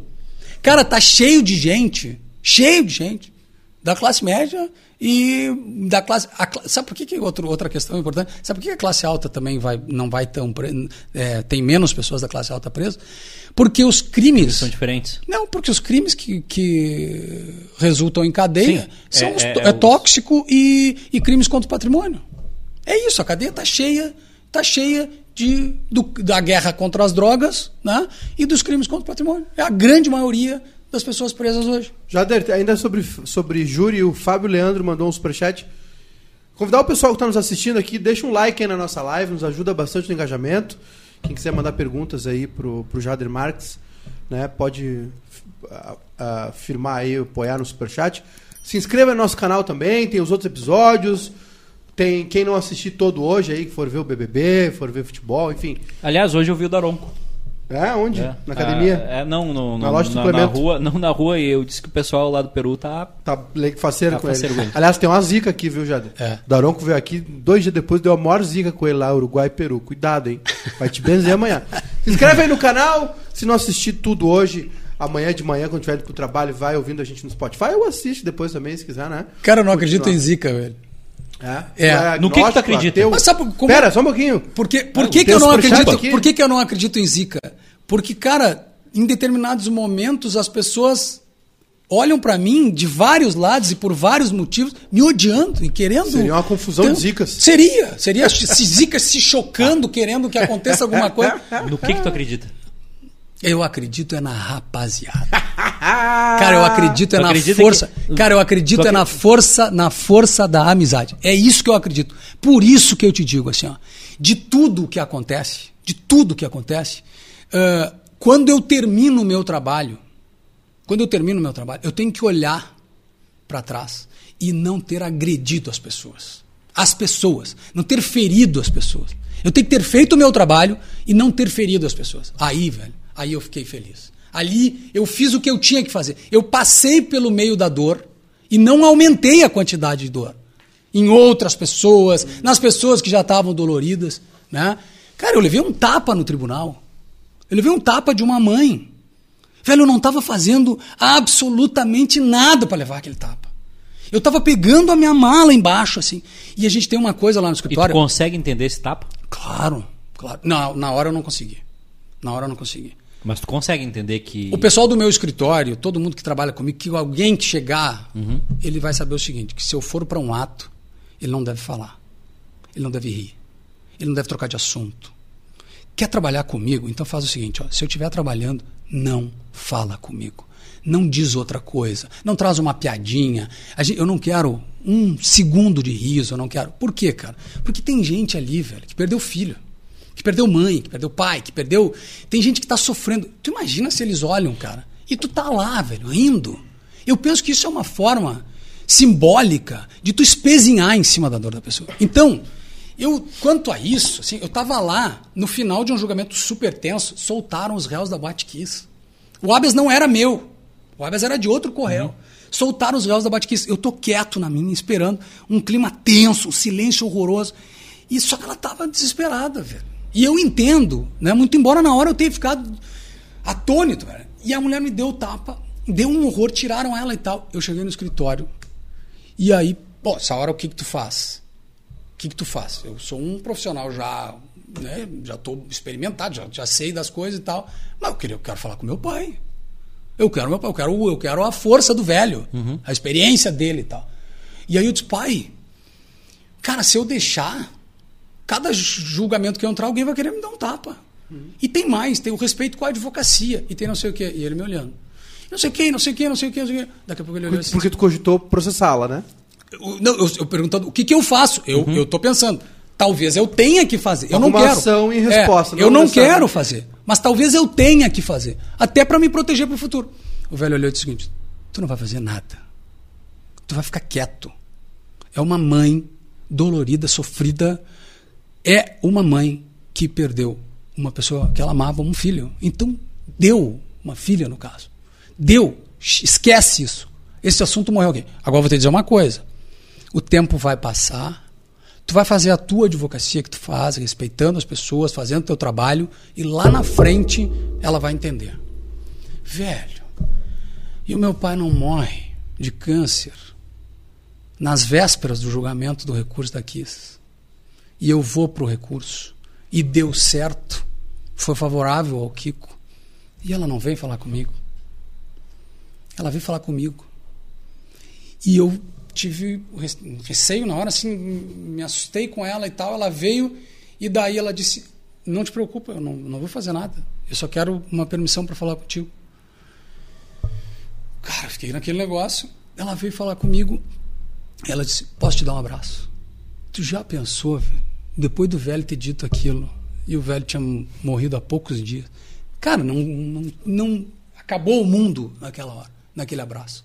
Cara, tem uma foto lindíssima desse abraço, que para mim é a coisa mais importante da minha advocacia até hoje. Esse abraço. Foi a coisa mais importante. Cara, foi meu pai que me abraçou junto com ela, sabe? E foi o meu pai que abraçou também naquela dor toda. Assim. Cara, foi um troço impossível. Impossível de, de, de, de, de sabe? de não né? chegar a dar uma coisa. Que então, é, essa, é isso que eu acredito, cara. Eu acredito nisso. Acredito nisso. Eu acredito que eu tenho que, eu tenho que, eu tenho que terminar o meu trabalho. De, eu, eu já disse isso. Eu tenho que terminar o meu trabalho de tal maneira que a pessoa é, ela, que ela entenda, se ela puder, entenda que eu faria aquilo por ela, pelo filho dela, pelo, sabe? E eu sempre digo assim: se eu fiz tudo o que eu tinha que fazer, e se eu fiz do jeito certo, o outro lado acaba me olhando dizendo assim, ó, eu queria que ele fosse meu advogado. Como já aconteceu. De o cara, 10 anos, me ligar depois e perguntar: Jader, tu pode advogar para mim? E eu não posso, cara. Ah, eu preciso da tua ajuda, cara. Eu não estou conseguindo progredir na minha pena aqui. Eu trabalhei contra ele, uhum. acusei. E aí ele cumpriu a pena, só que ele estava tendo dificuldades na pena. Cara, ele procurou a mim. Tu entende? Quer dizer, eu fiz a acusação do cara, mas eu fiz a acusação dele de um jeito que fez ele me procurar depois. Então, no que, que eu acredito? Eu acredito nisso. O Fábio Leandro mandou um superchat aqui. Uh, opinião do doutor a respeito de pessoas leigas serem juradas. E parabéns pra gente pela conversa. Cara, isso é um. Explica o que é o leigo É, primeiro. isso é um desafio. O cara tirado do povo, Ok? sete deles sentam ali e começa o julgamento. E agora vamos produzir atos jurídicos cheios de ritualidade. O juiz lê um negócio, aí o juiz manda alguém ler um negócio, aí entrega um papel para eles. E aquilo tudo tem uma ordem, tem um jeito que tem que acontecer, tem todo um caminho para acontecer. E o cara fica ali. O que, que acontece agora? Agora tu vai ouvir a vítima. Agora tu vai ouvir as testemunhas de acusação. Defesa. Agora vem o promotor e fala. Vem a defesa e fala. vem- Então, pessoas do povo são capazes, tão rápida, tão instantaneamente, entender tudo aquilo que está acontecendo e fazer um julgamento justo. Será que elas são capazes de fazer isso? Essa é a grande questão do júri. Essa é a grande questão. E aí, ah, quem não gosta do júri diz assim, mas são leigos. Se o, ju- se o juiz tem dificuldade, imagina o leigo. né? E quem admira o júri diz assim, é, ok, mas os juízes de direito erram tanto quanto os jurados. Né? Então, é, não há como a gente fazer essa, essa explicação dizendo que, bom, mas é pela quantidade de erros? Não é. Não é. Os dois erram. É por, pelo fato de serem leigos? Também não é, porque na verdade eu estou te explicando assim: ó, o cara veio daqui armado e apontou a arma para esse cara. Ele entrou em luta corporal, tirou a arma dele e deu um tiro nele. E não fez mais nada depois disso. E o nome disso é legítima defesa. Quer dizer, o cara não precisa ser um PhD para entender o que está acontecendo. Ao contrário, né? às vezes, esse sentimento, que é aquilo que tu fala, esse pé no chão do bairro, esse pé no chão da vida, essa história de vida, às vezes mais, né, mais, mais fora do carpete, né? lá no bairro, às vezes é muito mais fácil do sujeito entender o que, do que estão falando e, e de absolver quando um juiz duro condenaria. Né? Porque uma das coisas mais difíceis hoje de nós lidarmos é uma ideia punitivista de que é bom para a sociedade que as pessoas sejam condenadas. Há uma ideia. Se está lá é porque fez algo. Se fez algo é porque tem que ser condenado. E também, se for condenado, daqui a pouco já está na rua. Essas coisas assim, que a gente sabe que destrói a vida de uma pessoa. Né?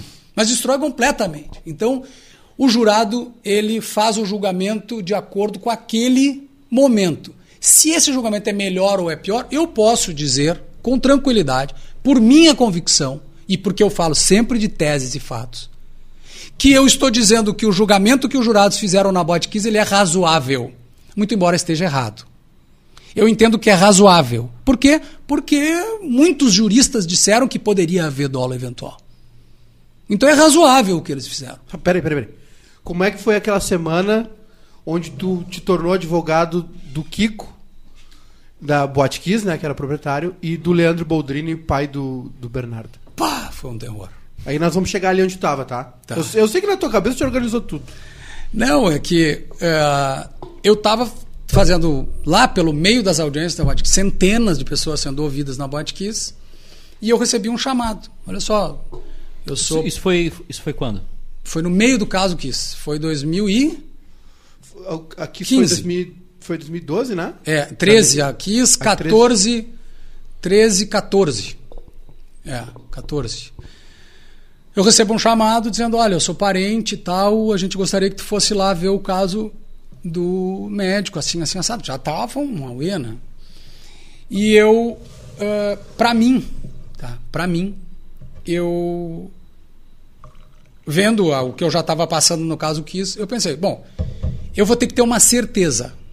Eu vou ter que ter uma certeza. Eu vou ter que ter uma certeza de que o cara é inocente. Eu só vou fazer a defesa dele se eu tiver certeza de que ele é inocente. Isso eu fiz para mim. Mas eu falei pro parente, olha, eu vou lá falar com ele. Ponto. Na minha cabeça era esse o meu plano. Viajar até no caso, ele estava preso em, se não me engano, era em Erechim, ou não me lembro. Não, ele estava em Três Passos mesmo, estava tava no presídio de Três Passos. Então eu fui até lá. Saí, Conversar com ele. É, saí do, do audiência da Kiss, eu, meu querido amigo Leonardo Santiago, lá de Santa Maria, com o carro dele. E ele me levou até Três Passos. Cheguei em Três Passos, conversei com o médico. E aquele feeling assim, né, de tá tudo ok aqui o que está sendo dito. Tô, tô, tô com ele aqui, né, tô com ele aqui, mas eu saio, saio da, da cela onde ele estava e encontrei um dos defensores de uma das mulheres e perguntei para ele, velho, se tu não é obrigado a me dizer, se não quiser dizer não diz, mas para mim é muito importante saber porque eu quero. Uh, esse é um caso muito difícil. Então, assim, eu quero saber a verdade, porque eu só vou defender se eu puder defender com a força da minha alma. É um caso muito difícil. Né? E, eu, e isso é uma das minhas estratégias de defesa. Eu defendo uh, sem medo do que me digam. Né? Então, e o cara me assegurou. Pode ir tranquilo. Esse cara não tem nada a ver com a história. Mas foi quando eu peguei o processo que daí ninguém precisava mais dizer mais nada. Como é que tu encontra um, um, um, um, Como é que foi esse encontro entre teu e um, e um pai que, na tua visão, é, e na. Se, se tu, tu tem a convicção dessa inocência dele, ele também deve ter a convicção da inocência. Como é que, como é que se encontra essa pessoa? Como é que essa pessoa se, se, se apresenta para ti? Porque além de. Vamos considerar ele inocente. É um pai que perdeu um filho que está preso de forma injusta. Isso na, na, na, tua visão e na visão dele. Com, como é que essa pessoa tem forças para chegar para ti e dizer, olha... Eu... Tá, tá faltando coisa aí. Esse é o mais difícil desse caso. E aí chega essa hora em que a gente não, não consegue achar todas as palavras necessárias. Elas, elas faltam para contar essa história. Por quê? Porque ele é pai do Bernardo. Ok. Mas ele também é pai da Valentina.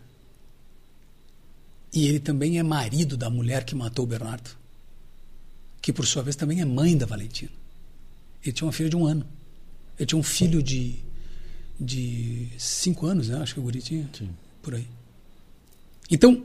Como é, ele, que, como é que tá essa pessoa quando tu chega? Ele, ele, ele, ele estava diante da acusação da mulher dele, mãe da filha dele, de ter matado o filho dele. Então, só um pouquinho.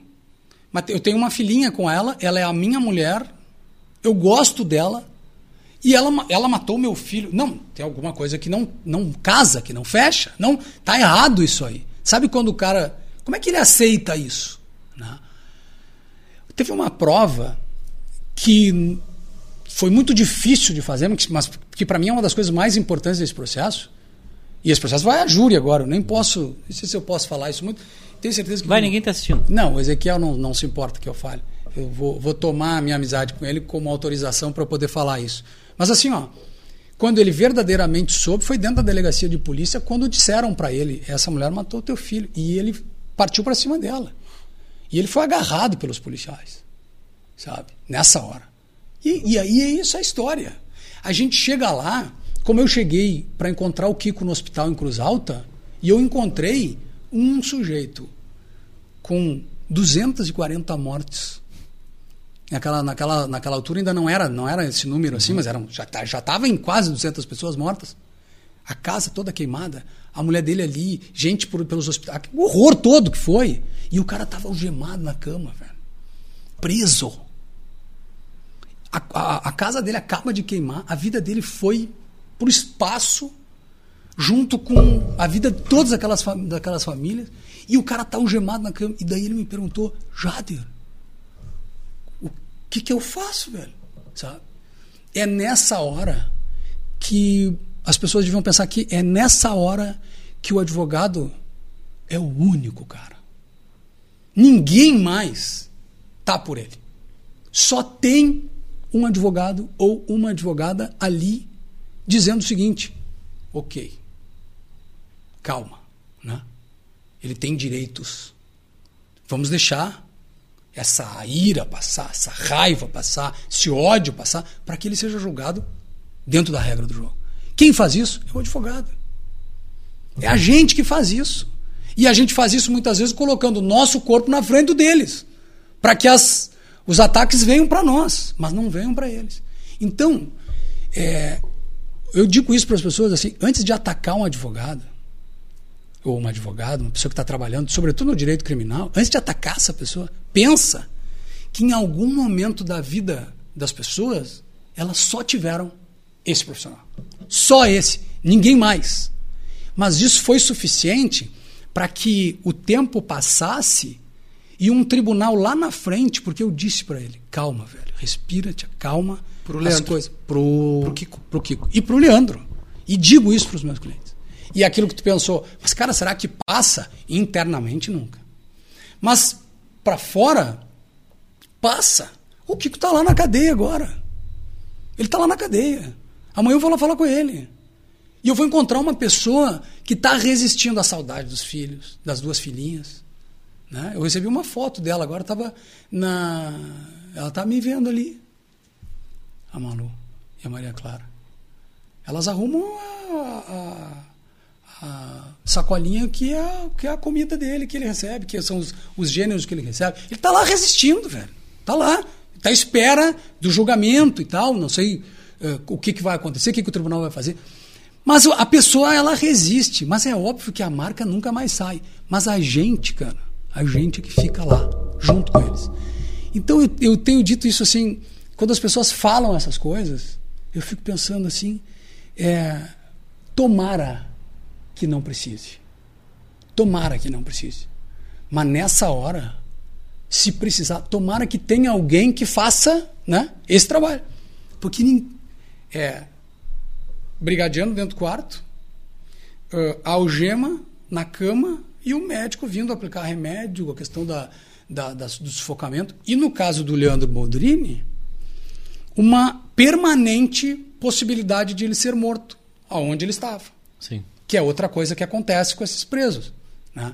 Eles são presos de altíssimo, que correm um altíssimo risco de serem mortos, mortos pelos outros. Porque na linguagem, na cultura da cadeia, também os outros são tomados por essa força midiática. Pedófilos, né? É, com, com São pessoas que são tomadas por essa casos força. envolvendo criança, né? E é, o assassinato contra a mãe, assassinato contra crianças, enfim, e, e basta que a mídia na rua diga que o cara não presta. Né? E aí eu disse, calma, que esse negócio vai virar. Só que agora tu tem que confiar em mim. E não é que cinco anos depois o negócio foi desclassificado para culpa no tribunal. Algo que ele próprio ficou, né? O do Leandro. O, o do. O do Kiko, né? O do Kiko. O e do o do Leandro- Leandro foi anulado. O do agora. Leandro deixou o caso, né? O do Leandro eu deixei o caso. Pode nos dizer o motivo? Não posso dizer. Não posso. Faz parte de uma conversa minha com ele. É, assumiu o caso um dos melhores advogados do Estado, que é o Ezequiel Vitoretti, que, né, o doutor Rodrigo Gresselé Vares, que são os dois advogados que topam. Isso vai para defesa. júri agora. E aí ele foi a júri e o júri foi anulado por um excesso do Ministério Público, causou anulidade e agora só ele vai a julgamento.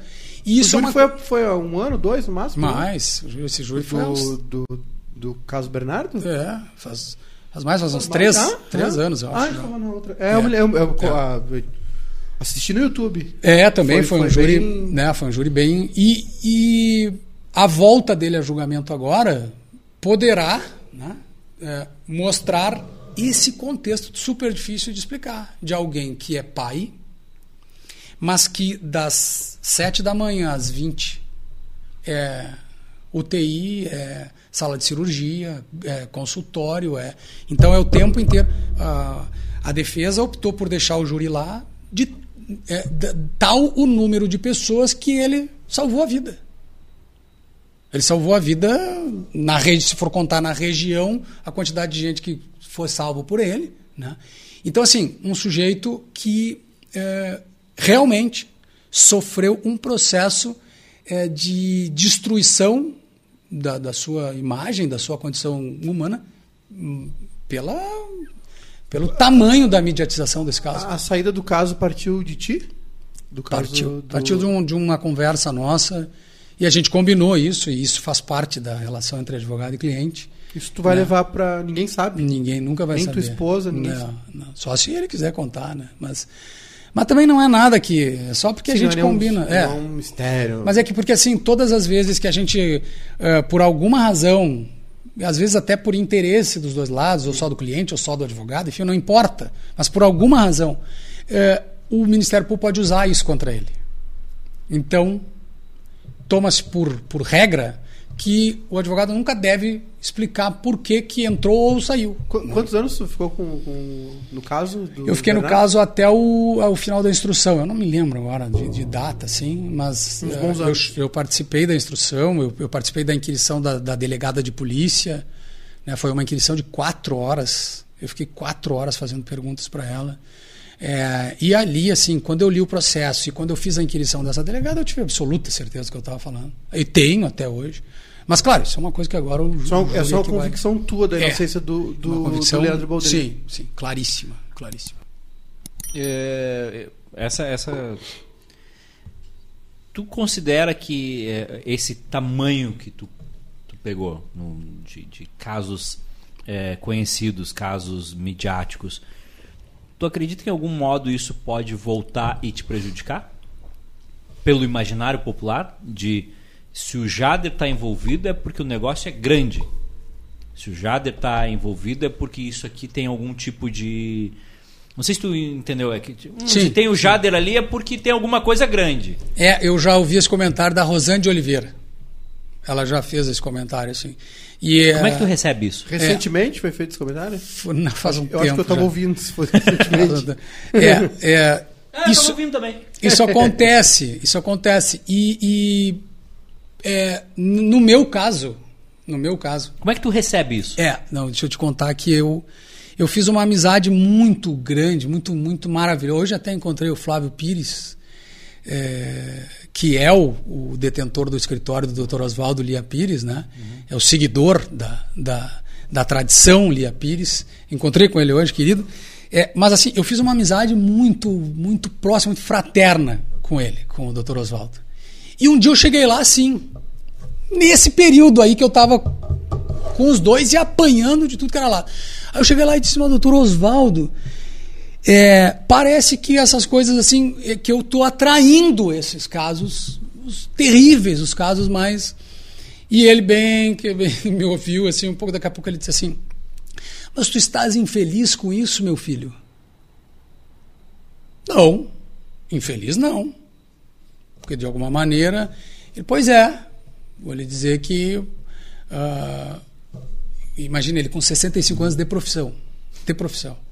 Ele disse: É, em algum momento a gente luta muito para alcançar isso. E quando isso acontece, é importante que a gente tenha consciência de que isso foi o resultado de um trabalho árduo, né? Que chegou até ali.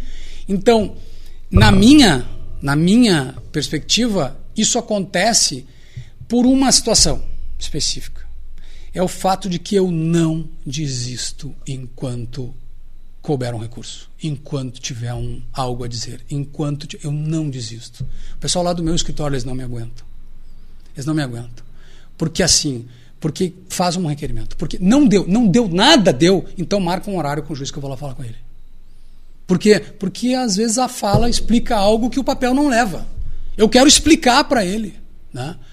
É, e por isso, e também tem um negócio, eu gostaria que alguém fizesse isso por mim. Mas tem do, dois problemas isso, essa questão assim de tu participar de casos midiáticos. O primeiro é esse, que as pessoas podem achar, ih, olha o tamanho da bronca que chamaram esse advogado. Isso pode acontecer. E o segundo é que eu faço uma advocacia pro bono, muito ativa. Muito ativa. Eu defendo muitas pessoas de graça. De graça, eu não cobro. Por quê? Porque elas não têm dinheiro. Eu costumo dizer assim: ó, se o cara não tem dinheiro, ele não, me, não nunca vai me pagar. E se ele tem dinheiro, ele nunca vai me ter de graça. Essa é a minha regra. Agora, se o cara não tem dinheiro, eu faço uma advocacia pro bono. E aí, isso é um problema. Por quê? Porque eles são falsamente acusados de envolvimento de com dinheiro. tráfico, ou de roubo, ou de não sei o quê. Isso é falso. Isso é mentira. Sabe? E eu aceito porque eu sei que é mentira. E aí eu vou lá brigar pelo cara, pro bono, e às vezes o Ministério Público usa essa história. Como é que tu tem essa convicção, assim como no caso do. Cara, do com, a mesma, com a mesma tranquilidade. Mas, que... é, mas é, é, é feeling? É- Não, é uma, é uma ressonância magnética. Sabe quando o cara pega aquele monte de cérebro assim, um monte de joelho, um monte de coisa, e põe na luz? Cara, tu não. A gente não entende o que, que ele está olhando. O cara vaza a, a, a ecografia, Cara, fala sério, velho, que eles estão entendendo alguma não, coisa. Não existe a possibilidade.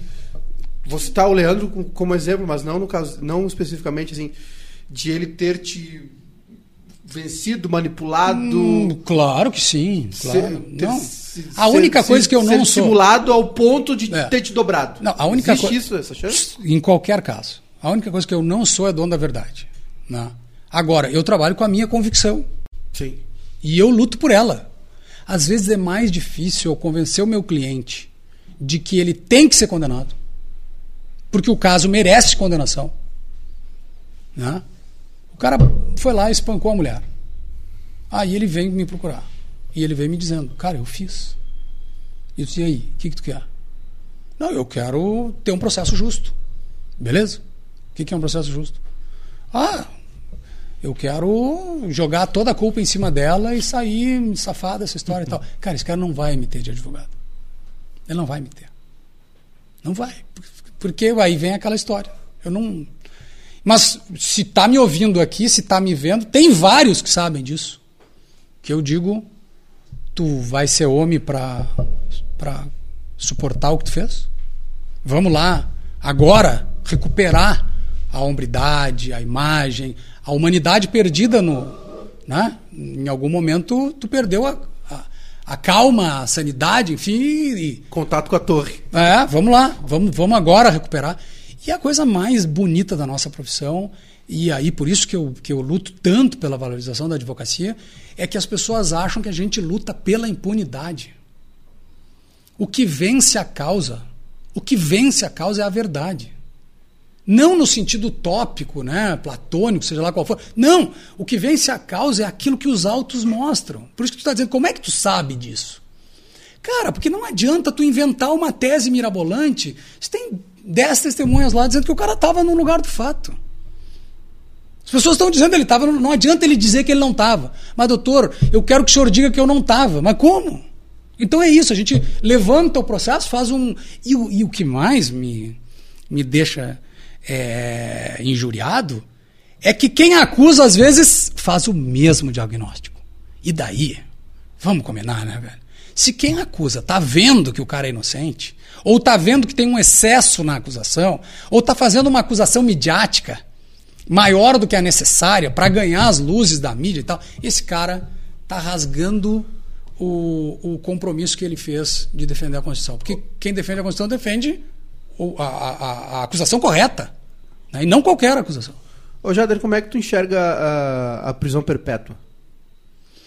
Cara, eu enxergo qualquer prisão como uma falência absoluta do sistema. Quando alguém vai preso, todo mundo errou. A Priscila, minha mulher, ela, ela, é, ela é uma juíza adepta da justiça restaurativa.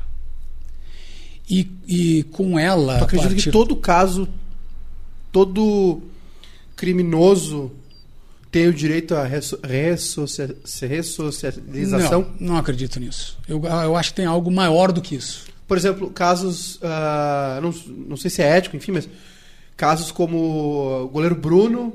Pois é, voltar a jogar e tal, né? É, não, não é uma afronta. Aí, por isso, é, é por, pela forma como Não, o sistema não se seria melhor comporta. se a gente tivesse a prisão perpétua, a Não, certeza não, de que eles cara, não. não seria melhor que a gente, antes disso tudo, antes disso tudo, que a gente resolvesse isso numa tentativa de restaurar o que foi perdido, ao invés de punir, punir e segurar o cara e nunca mais acreditar no cara? Controvérsia, hein, já. É super difícil, velho. Mas aí exige, sabe o quê?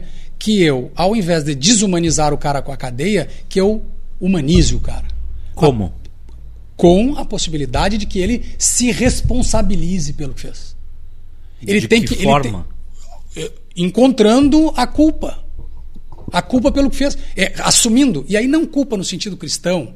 Não culpa no sentido de Sim. pecado, de nada. Não. Mas eh, fazendo com que ele seja capaz de responsabilizar-se por aquilo. O cara que num processo restaurativo se encontra com o ato praticado, ele cumpre a pena. Ele se impõe a pena. A pena agora é uma pena dele por ter errado.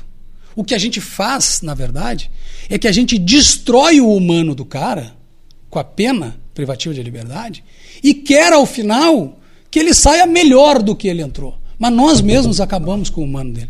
Isso é a coisa mais difícil do mundo. Mas a, eu estava dizendo que a Priscila, na justiça restaurativa, é, eles discutem muito. Não perde um filtro, viu? Um exemplo. Não, deixa uma ponta Não, solta. Não, não. Cara, uma tribo de índios teve um índio preso. Um membro seu que cometeu um delito preso. Eu adoro essa história que um, ju- um juiz contou lá numa roda deles lá da Justiça Restaurativa com a Priscila. Deve ser uma delícia ter uma DR contigo, né? Ah, deve ser Eu tô sensacional. imaginando a DR desse casal. Bah, Aí tem quase todos os dias. É, TR do bem. É, cara, toda a tribo, ou parte da tribo, se apresentou lá na delegacia de polícia quando o cara foi preso. O que vocês estão fazendo aqui? Isso é uma, é, um- é uma fábula ou um caso verídico? Cara, é um caso verídico. Mas é sensacional essa ideia, né? Vamos pensar nisso como uma metáfora, uma grande metáfora trazida pelos ditos não civilizados, né? Ou incivilizados, né? aqueles que não receberam a civilização. Mas eles se apresentaram. E o delegado falou, o que que vocês estão fazendo aqui? Não, acontece o seguinte, que a gente é criado numa cultura de não violência. Eles são criados, eles têm uma cultura de absoluta ah, eh, harmonia entre eles. Mas é óbvio que acontece a desarmonia. Só que quando acontece a desarmonia, toda a tribo se sente desarmonizada. E foi por isso.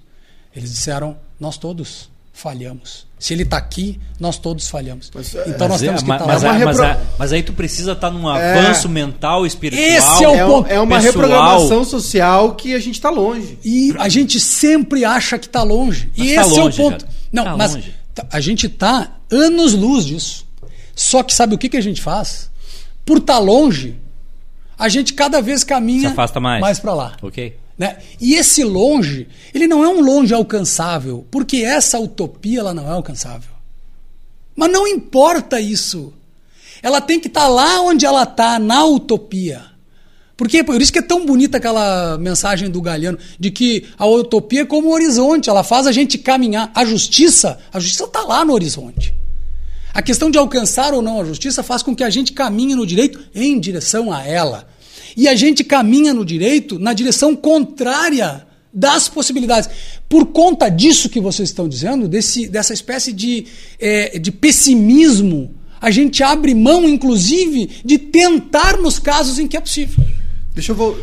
Vai, vai. Houve, o cara tá com o júri marcado. Semana que vem tem júri tentativa de homicídio. Dois amigos brigaram, um tentou matar o outro, tentativa de homicídio, júri marcado.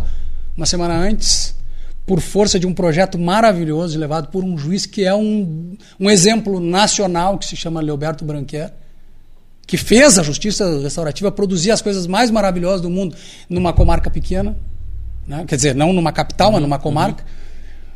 Caxias do Sul, o brigão de um lado, o brigão do outro lado, eles se encontram. As técnicas da justiça restaurativa, que são coisas absurdamente simples, são rodas de conversa, são técnicas de aproximação do humano das pessoas. Eles fizeram a aproximação dos dois. O- a vítima aceitou, o sujeito se responsabilizou e eles conversaram, velho. De novo. Depois de. E depois de um tentar matar o outro. Eles conversaram. E o cara da. da a vítima olhou pro cara e disse: tá, velho. Essa porra. E saíram dali, não se amando, mas saíram dali de novo. Daqui a pouco, né? Mas saíram bem os dois. Humanizados. É, esse aqui é o ponto. O cara que tinha. Porra, o cara tentou me matar. Meu amigo. Ele. Cara, ele, ele curou essa ferida que era algo interno dele. O meu amigo fez isso. E quando o amigo explicou pra ele, se justificou e se jogou e disse: Olha, velho, sabe? Então, assim, foi melhor pra esse, que resolveu algo que era ruim pra ele, e foi melhor pra aquele. Só que no dia seguinte, quer dizer, na semana seguinte, tinha júri dos caras, desse cara. E aí a vítima foi chamada. Pra quê? Pra jogar todo o ódio em cima do acusado. Pra querer o pior pra ele, que ele morresse na cadeia. E o cara chegou lá e disse: Olha, não sei porque vocês me chamaram aqui, porque semana passada a gente já se acertou. Então o direito penal, o direito criminal, ele desiste, inclusive, dos casos em que isso seria possível. Sabe por quê? Porque a gente olha e diz: Pá, isso aí tá longe da gente. E não tá. E não tá. Pelo menos, eu sou adepto dessa ideia, pelo menos deixa os caras que acreditam no humano ainda tentarem. Se não der, velho, tá bem.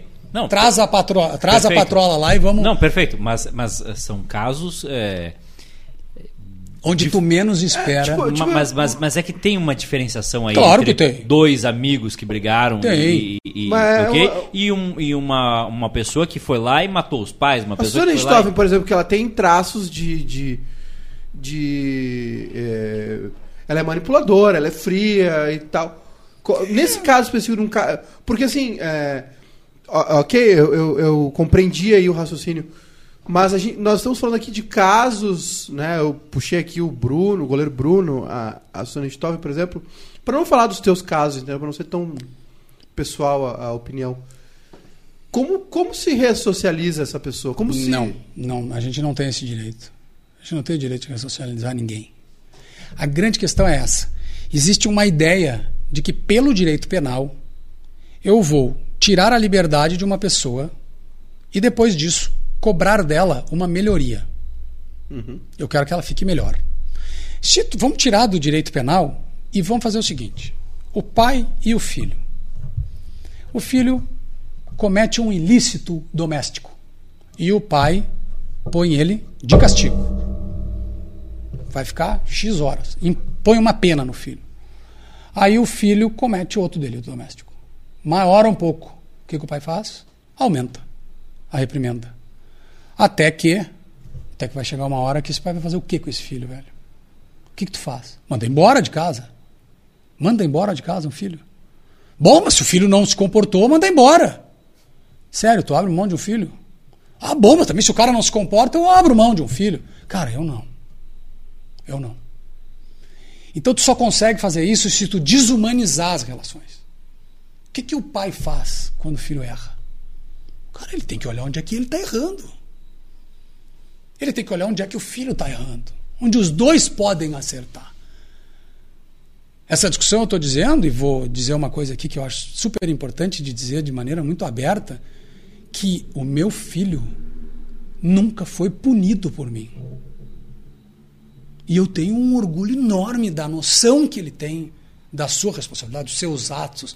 Ah, mas isso é por ele, isso é por mim, isso é por hereditário, isso é, isso é social. O que, que é? Não sei. Eu sei de uma coisa: que quando eu estabeleci com ele uma relação em que ele tem que ter responsabilidade pelos atos, eu não vou tomar para mim a culpa que é dele. São duas penas. Não é, é que quando- no momento em que eu punir o meu filho pelo ato que ele praticou, ele está livre da sua responsabilidade, Ok. porque ele cumpriu o que eu impus. Aham. Quando ele disse, ok, tu não vai me dar um castigo, eu disse, eu? Mas quem errou foi tu, velho. Tu quer agora me dar o desgosto, a tristeza. O, eu vou, se eu te dou um isso que eu falei duas penas, É, entendeu? se eu te dou. Tu É, é exato, punido uma é minha. tu é punido- é, uma é é minha. Então, assim, velho, tu errou. Tu sabe o quanto tu errou. E tu sabe, inclusive, que eu tô, tô triste, pensando em tudo que aconteceu e tal. Mas agora, velho, agora nós precisamos de um tempo. Tu vai refletir sobre o que tu fizeste. E tenho certeza que tu vai pensar nisso nas próximas vezes. E eu vou pensar se eu, de repente, o que, que eu tô fazendo que isso não deu certo. Cara, isso é um, é um humano com outro. E a gente tem que acreditar nisso, velho. Tem que acreditar. Nós precisamos de algo melhor que o direito penal. Pelo menos, e a minha proposta é essa, pelo menos deem chance para que as pessoas tentem. Não conseguiram, beleza, eu, eu, eu tiro a minha proposta. Mas deem chance para que elas tentem. Eu, na grande maioria dos meus processos, por eu levar isso para os meus clientes, eu pergunto: posso fazer uma, uma tentativa de justiça restaurativa? Mas o que eu mais quero é ir lá pedir desculpa a essa gente. O Kiko. O Kiko foi extremamente atacado por aquela pergunta do magistrado que diria por que, que tu não fez uma cartinha? Que para mim aquilo é uma babaquice sem tamanho, mas enfim, tô atacando isso pelas vias corretas. Né? Mas eu ficava impressionado com aquilo, sabe por quê? Cara, nós passamos quase nove anos tentando de todas as maneiras não ferir as pessoas que estavam doloridas. Como? Pela distância. O réu, ele não pode ter contato com as vítimas. Por uma regra mínima de humanidade. Né? Mas, por outro lado, eu tentava, pelo judiciário, pelo padre da cidade, pelo. Gente, me deem um recurso que me faça mostrar o que, que esse menino está sentindo, o que, que ele está passando, o que, que tem sido a vida dele, para esses familiares. Porque há uma distância, um abismo E há uma quantidade de gente insuflando esse ódio que eu tenho certeza que se eles ouvirem o relato dele, eles vão entender o quanto né, ele também perdeu. Não a mesma coisa, não, não, não, não se compara, né, mas o quanto ele sofre pela perda deles. Não conseguia aproximar. Aí quando eu vi aquela história das cartinhas, quando eu vi aquele, aquele discurso, sobretudo no interrogatório dele, gente, aquilo me feriu, me magoou de uma maneira que era que é isso, é aquele momento em que tu sente e cala. Tá bem, o juiz está atuando. É o papel dele, na visão dele. O caso da, da carta, eu, eu, não, eu não. Não, o juiz tratou como uma insensibilidade do Ele Kiko nunca ter se não ter se dirigido às Ok, vítimas. uhum. No entanto, era uma, ori- uma orientação minha, um medo, um pavor da vida dele. Imagina cruzar num supermercado, na rua, em algum. O cara nunca mais foi a Santa Maria, velho. Com razão. Com razão. A cidade que era a cidade da tua vida, da, da tua alegria. Ele não foi mais lá. Por quê? Porque se ele passasse por algum familiar, olha o medo. Né? Então, eh, e aí isso era tratado como uma insensibilidade. E como é que tu faz, Jader, pra equilibrar as dores, né? Não tentar conscientizar as pessoas de que é, a, a punição se dá pela lei, né? Existe- crimes foram cometidos Sim. por algumas pessoas, mas tu precisa lidar com um- uma cidade traumatizada, um, é, duzentas e tantas famílias, né? ah, vitimadas, uma cidade traumatizada. E quando a gente fala uma cidade é isso, é o padre, Sim. é o veículo de comunicação, O delegado. o delegado, e isso se expande para as redes sociais, se expande para todo o estado, para todo o país, enfim. Como, como é que tu te prepara para conversar com uma cidade, conversar com um público, para que eles se solidarizem do, do que. Não sei se solidarizar é a, a palavra. Não tinha, cara, não teve como. Não teve como, não tinha nem como pedir isso. Por isso que a distância era o, era o modo de respeitar. O silêncio, a distância era o modo de respeitar essa dor. Porque não há argumento. É essa hora que a palavra não serve. Ela falha. O que, que se diz? O que, que se diz? O- a única coisa possível essa mãe fez comigo. Cara, ela me deu um abraço, velho. Qual palavra substitui esse abraço? Então não tem, não tem palavra. Não tem como argumentar. Tinha que ficar em silêncio. O que eu fiz, e aí eu fui chamado de cão articulado, né? Que é um bom. É um, é um, é um Tem bom. muita gente perguntando a origem É, do É um bom Eu- adjetivo, né? Eu no início eu achei ruim, depois eu achei bom. né? Hoje eu uso. Aliás, eu, eu, eu, eu vi que tu fez um podcast que durou dois episódios usando isso. Pô, Cão articulado, né? Isso. É. Eu, eu, eu hoje eu não me importo. Eu acho que. E no fim das contas eu até andei pensando que a gente tem um pouco disso mesmo, sabe? No, no imaginário das pessoas. Tomara que eu- as, as pessoas entendam que isso é pro, seja para o bem, né? Mas aí cada um pensa o que quiser. né? Só que quando eu notei que toda. que eu não tinha espaço na imprensa, abertamente. A minha assessoria de imprensa, hoje é o dia do jornalista, parabéns, né? Eh, Rita Barquet já recebeu a minha homenagem, né? Eh, mas a Rita mostrando que, olha, Jader, não tem espaço. A fala do Kiko não, não tem espaço. Na mídia tradicional não tem. Tá bem. Só que a gente vive outro tempo, né, velho? Olha aqui onde é que nós estamos agora. A gente está em outro momento. Né? A gente está em outro momento. E aí eu usei esse momento. Eu coloquei duas GoPro no, no para-brisa do carro, com meu parceiro Andros, sentado aqui atrás de mim, eu dirigindo, o Kiko aqui, o cara aqui, com a nossa, com a nossa estrutura. Eu fui motorista, auxiliar, eu fui editor, eu fui produtor, eu fui roteirista, eu fui ator, e nós fizemos o documentário da história dele. Eu queria levar ele na frente da boate e eu queria que lá na frente da boate ele contasse a história daquela noite. É completamente lelé. É, Não, ele não conseguiu, né? Ele mandou, não quero, não para aqui, não vou parar aqui na frente. Não, eu digo, tu, tu é doido. Não, pois é, mas, mas isso rendeu um, um documentário com mais de 100 mil visualizações, cara, que é paradigmático para isso, mostrando o que eu estou dizendo, que se tu tomar contato com a humanidade do réu, tu vai entender que jogar ele a vida inteira na cadeia não é a solução. Aí, aí entra um, um ponto que é mídia, tá? É, algumas pessoas, essa é uma visão minha, eu sinto que elas são mais condenadas do que outras. Goleiro Bruno. O que ele fez foi horrível, etc. Mas ele virou um, um- um- um símbolo daquilo ali. Quantas outras mortes similares, parecidas com aquela ali, aconteceram no Brasil nos últimos anos e que o, a- o- o- o autor ele não, não fica público? A Suzane von Richthofen, cada vez que ela recebe o direito de sair do presídio para alguma saída, que é um direito que ela tem, ela vira notícia. Sim. Essa, essa, essa não é especularização, mas essa, é, essa mídia que se faz em alguns casos, ela não condena duplamente a pessoa? Ela não condena novamente a pessoa? Porque assim, o que a Suzane fez foi horrível, absurdo, etc. Em N. eh, Hediondo. hediondo, mas ela não foi a única pessoa no Brasil que matou os pais.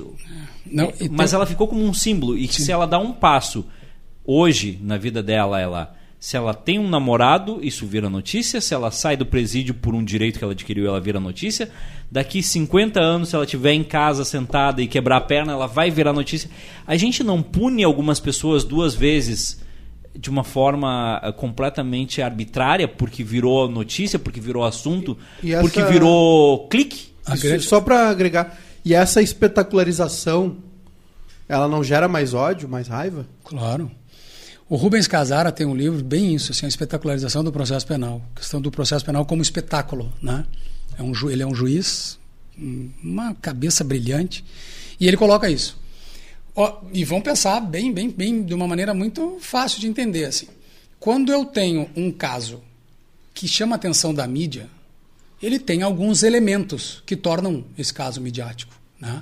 Tem uma pessoa pública, ou tem futebol no meio, ou tem muita violência, ou tem sexo, ou tem droga, ou tem tudo isso misturado, política. Então tem algo que faz parte lá da, né, da gente sabe, da lista de, da lista de coisas que atraem as pessoas. né? Então, quando esses casos vêm para a atenção da mídia, a mídia diz: isso aqui dá notícia, isso rende notícia. Claro, porque todo mundo se interessa. ah, eu agora preciso do bem e do mal.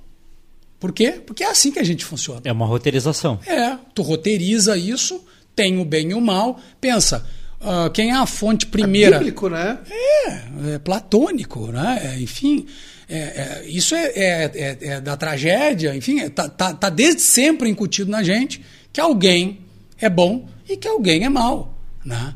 Por isso que eu adoro, gosto tanto do Nietzsche e recomendo aqui para todo mundo. Por quê? Porque esse cara acaba com esse negócio. Nós precisamos acabar com isso. O bem contém o mal e o mal contém o bem. Para com esse negócio. Isso foi feito exatamente para dominar as pessoas. Eu digo quem é o bem e elas ficam bem, eu digo quem é o mal e elas já sabem quem, quem elas devem odiar. Só que esse maniqueísmo aqui da notícia faz com que fique fácil consumir esse produto que foi criado agora. Gente, cria uma novelinha. E quanto mais eu puder odiar o mal, melhor, porque daí mais cresce a atenção. Esse produto agora vende muito. Né? Então, certas pessoas acabam assumindo essa posição e elas vão assim para a vida inteira.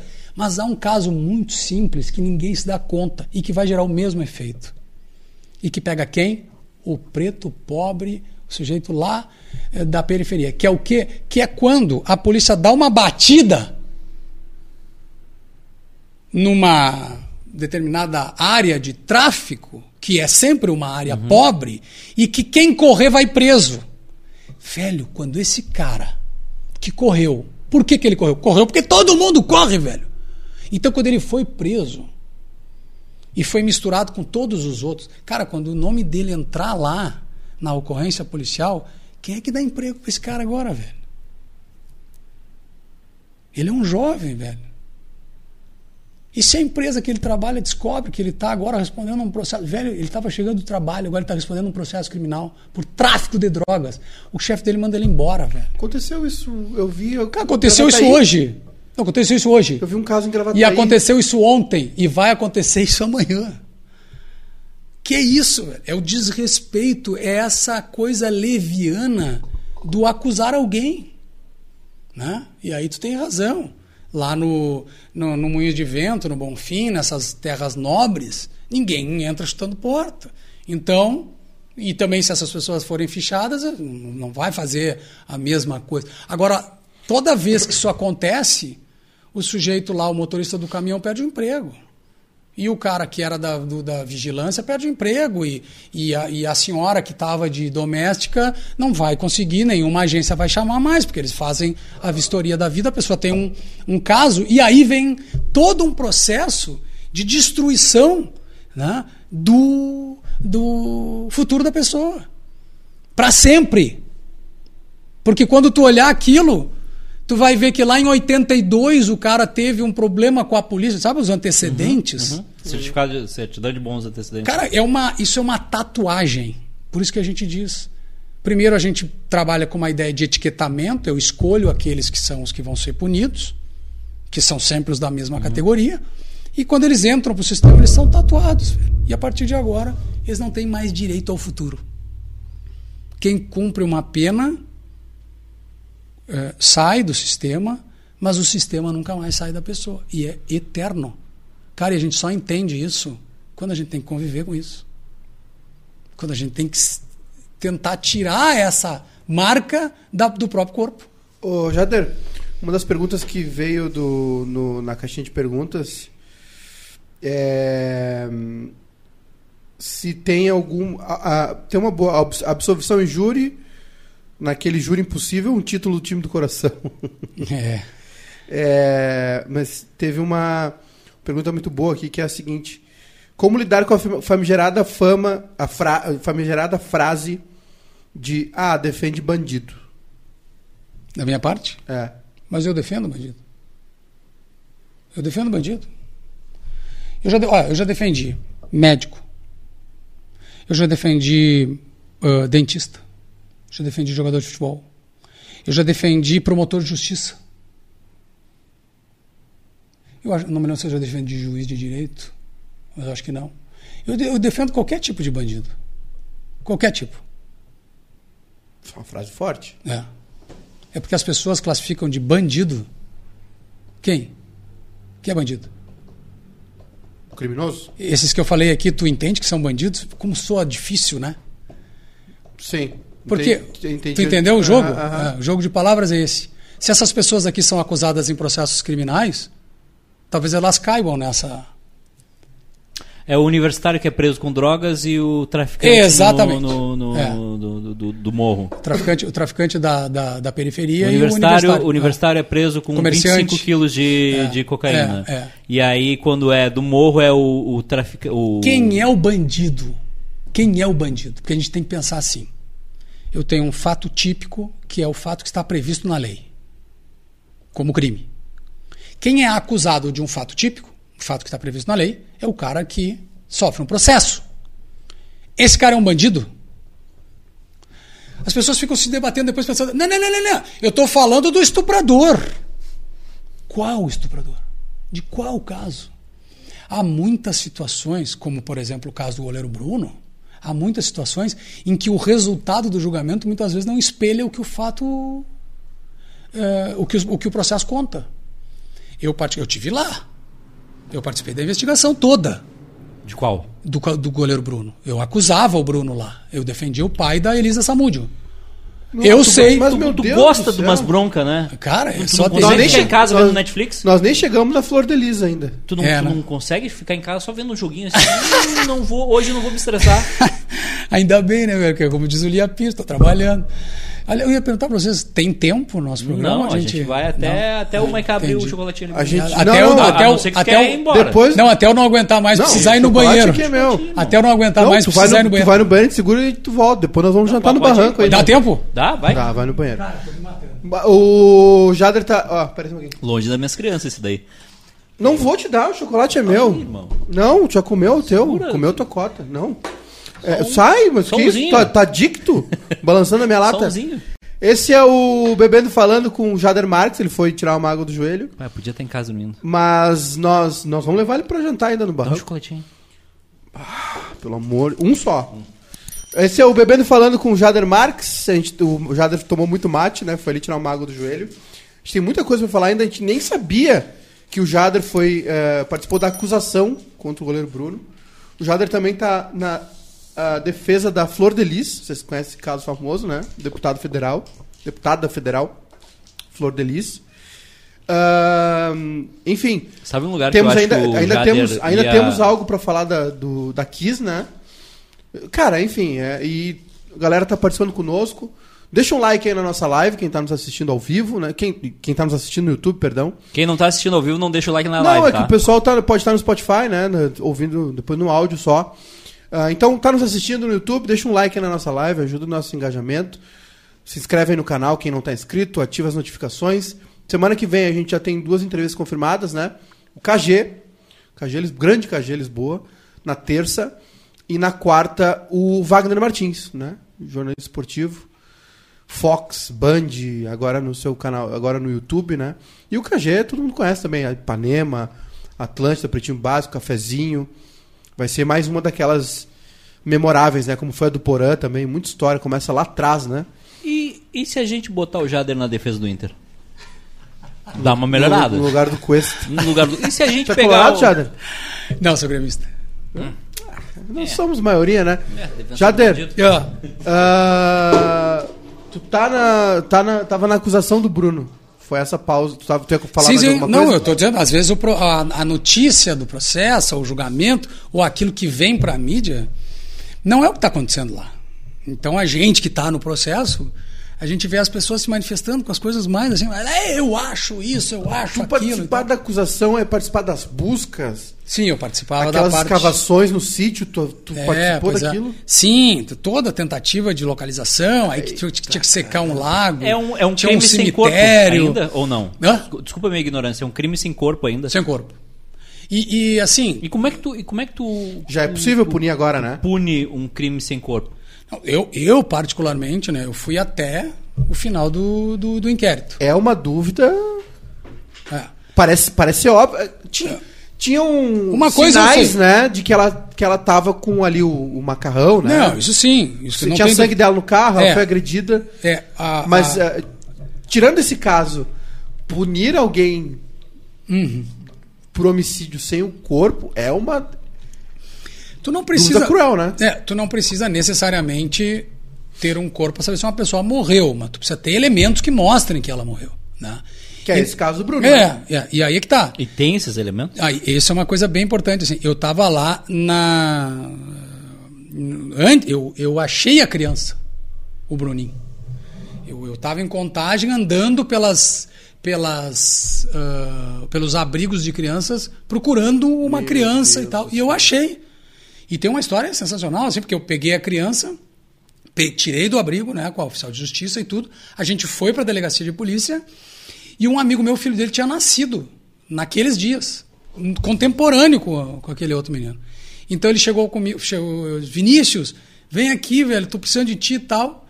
E ele pegou em BH uma sacolinha do filho dele, aí pegou uma mamadeira, um bico, um fralda, lenço e tal, e chegou pra gente trocar as fraldas do menino e tal. Então eu cheguei na, na descoberta da, da, da- do, de que ela tinha sumido e que a criança estava perdida.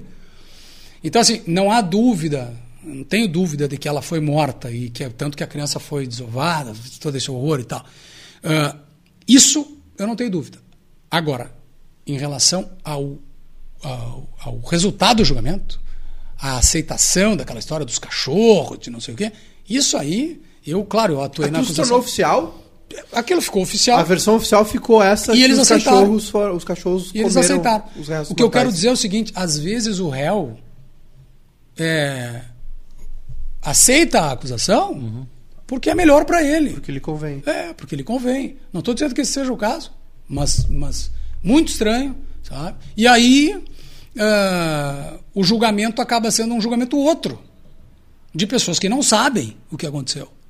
Mas, enfim, ah, ficam pela, pela informação, pelo ah, o, o cara não é, não é ah, inocente, foi ele e tal. O que, que tu sabe desse caso? Não, eu nada.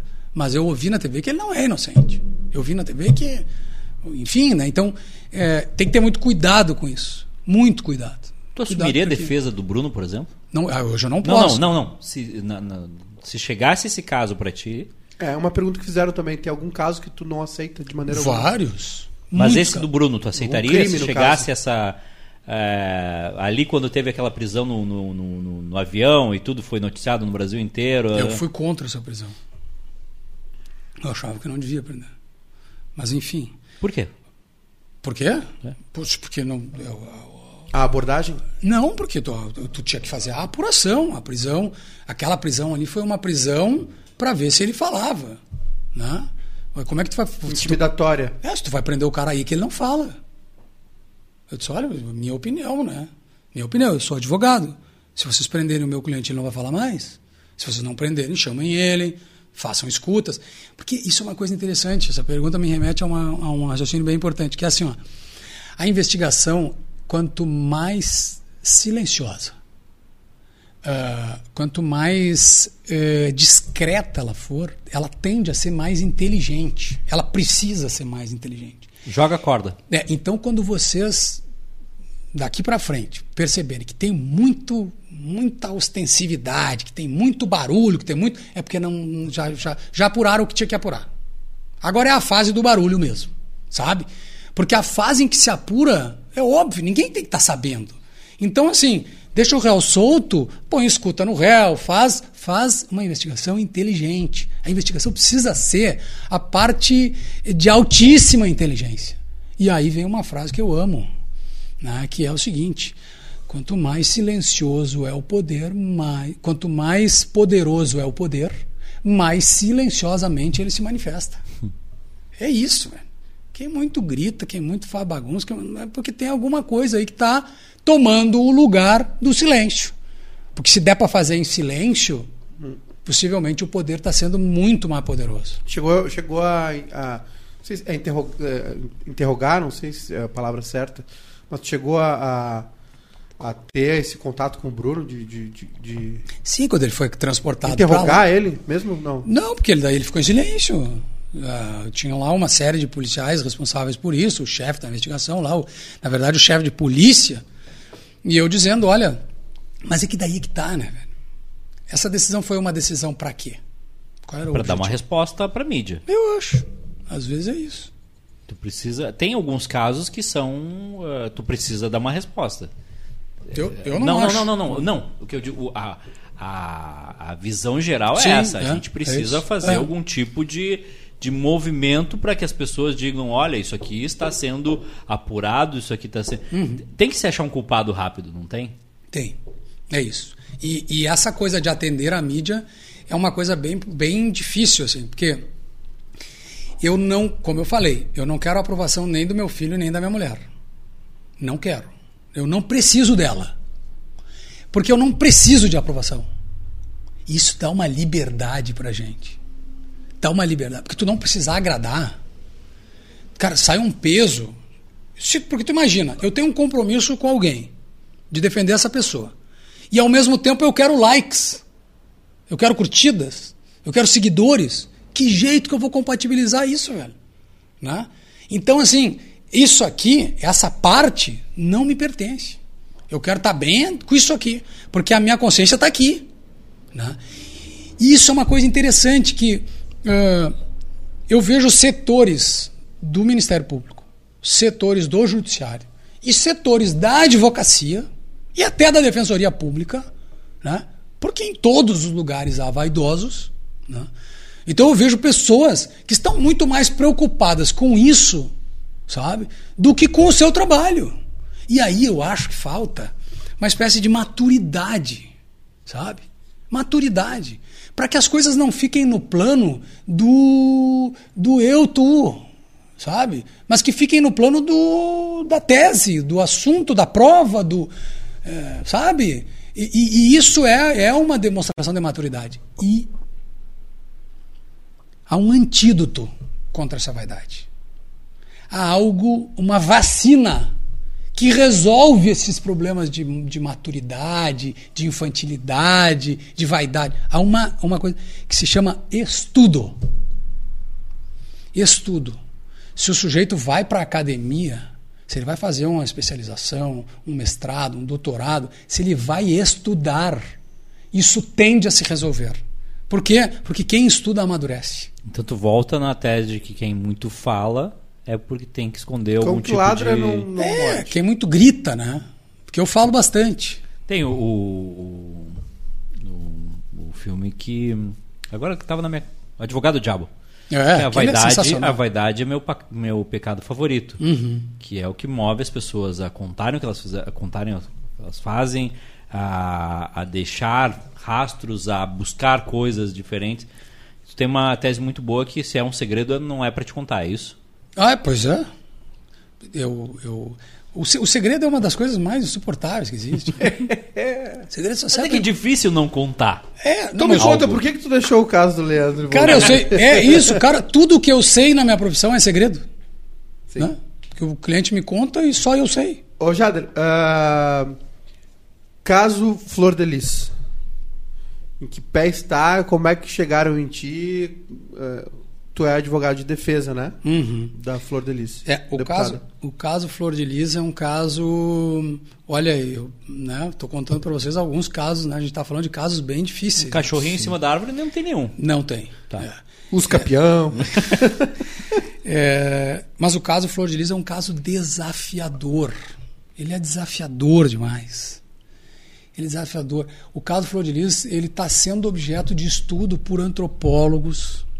Há várias teses sendo escritas em torno dele. Ele tem uma atenção midiática internacional muito grande. Ela é uma estrela do, do, do showbiz internacional, sabe? Ela é um, e ela é uma artista agora falando, né? Ela é uma cantora, né? Então tem tem e, e de- imagina, Pastora. cara, pastora, palco, é, né? Pastora Oratória. numa religião que não admite a mulher naquela posição. Sim. Então ela abriu essa, essa frente. Eh, Cantora, eh, deputada, 200 mil votos, 200 mil votos, né? É, e uma mulher negra, pobre, de rua, que, assi- que, a, Que venceu. é, que não, que, que atende né, pessoas de rua. Que se notabilizou por isso. Né? E que viu agora, nesse, nessa última parte da, da história da vida dela, isso tudo desmoronar. Ela está. quem vê a Flor de Lis hoje na cadeia eh, não, Tu viu? não reconhece. Sim, Viu ela? Sim, tenho visto. Né? Ela tá no É. Rio? Está no Rio, está em Bangu. Mas o- a defesa da Flor de Lis, ela é uma defesa que ela tem eh, uma característica que é muito importante, que é assim, ela tem uma advogada chamada Janira Rocha, que é uma ex-deputada do, do Rio e que é uma advogada que é uma advogada que carrega uma história de luta pela mulher, de luta pelos pobres, de luta contra o racismo. Então, ela é a luta da Flor de Lis sob a forma de uma mulher advogada, sabe? E isso é muito bonito. Porque, por vezes, a Janira é a, é a Flor de Lis falando. Com mais cultura, com mais conhecimento técnico, com mais.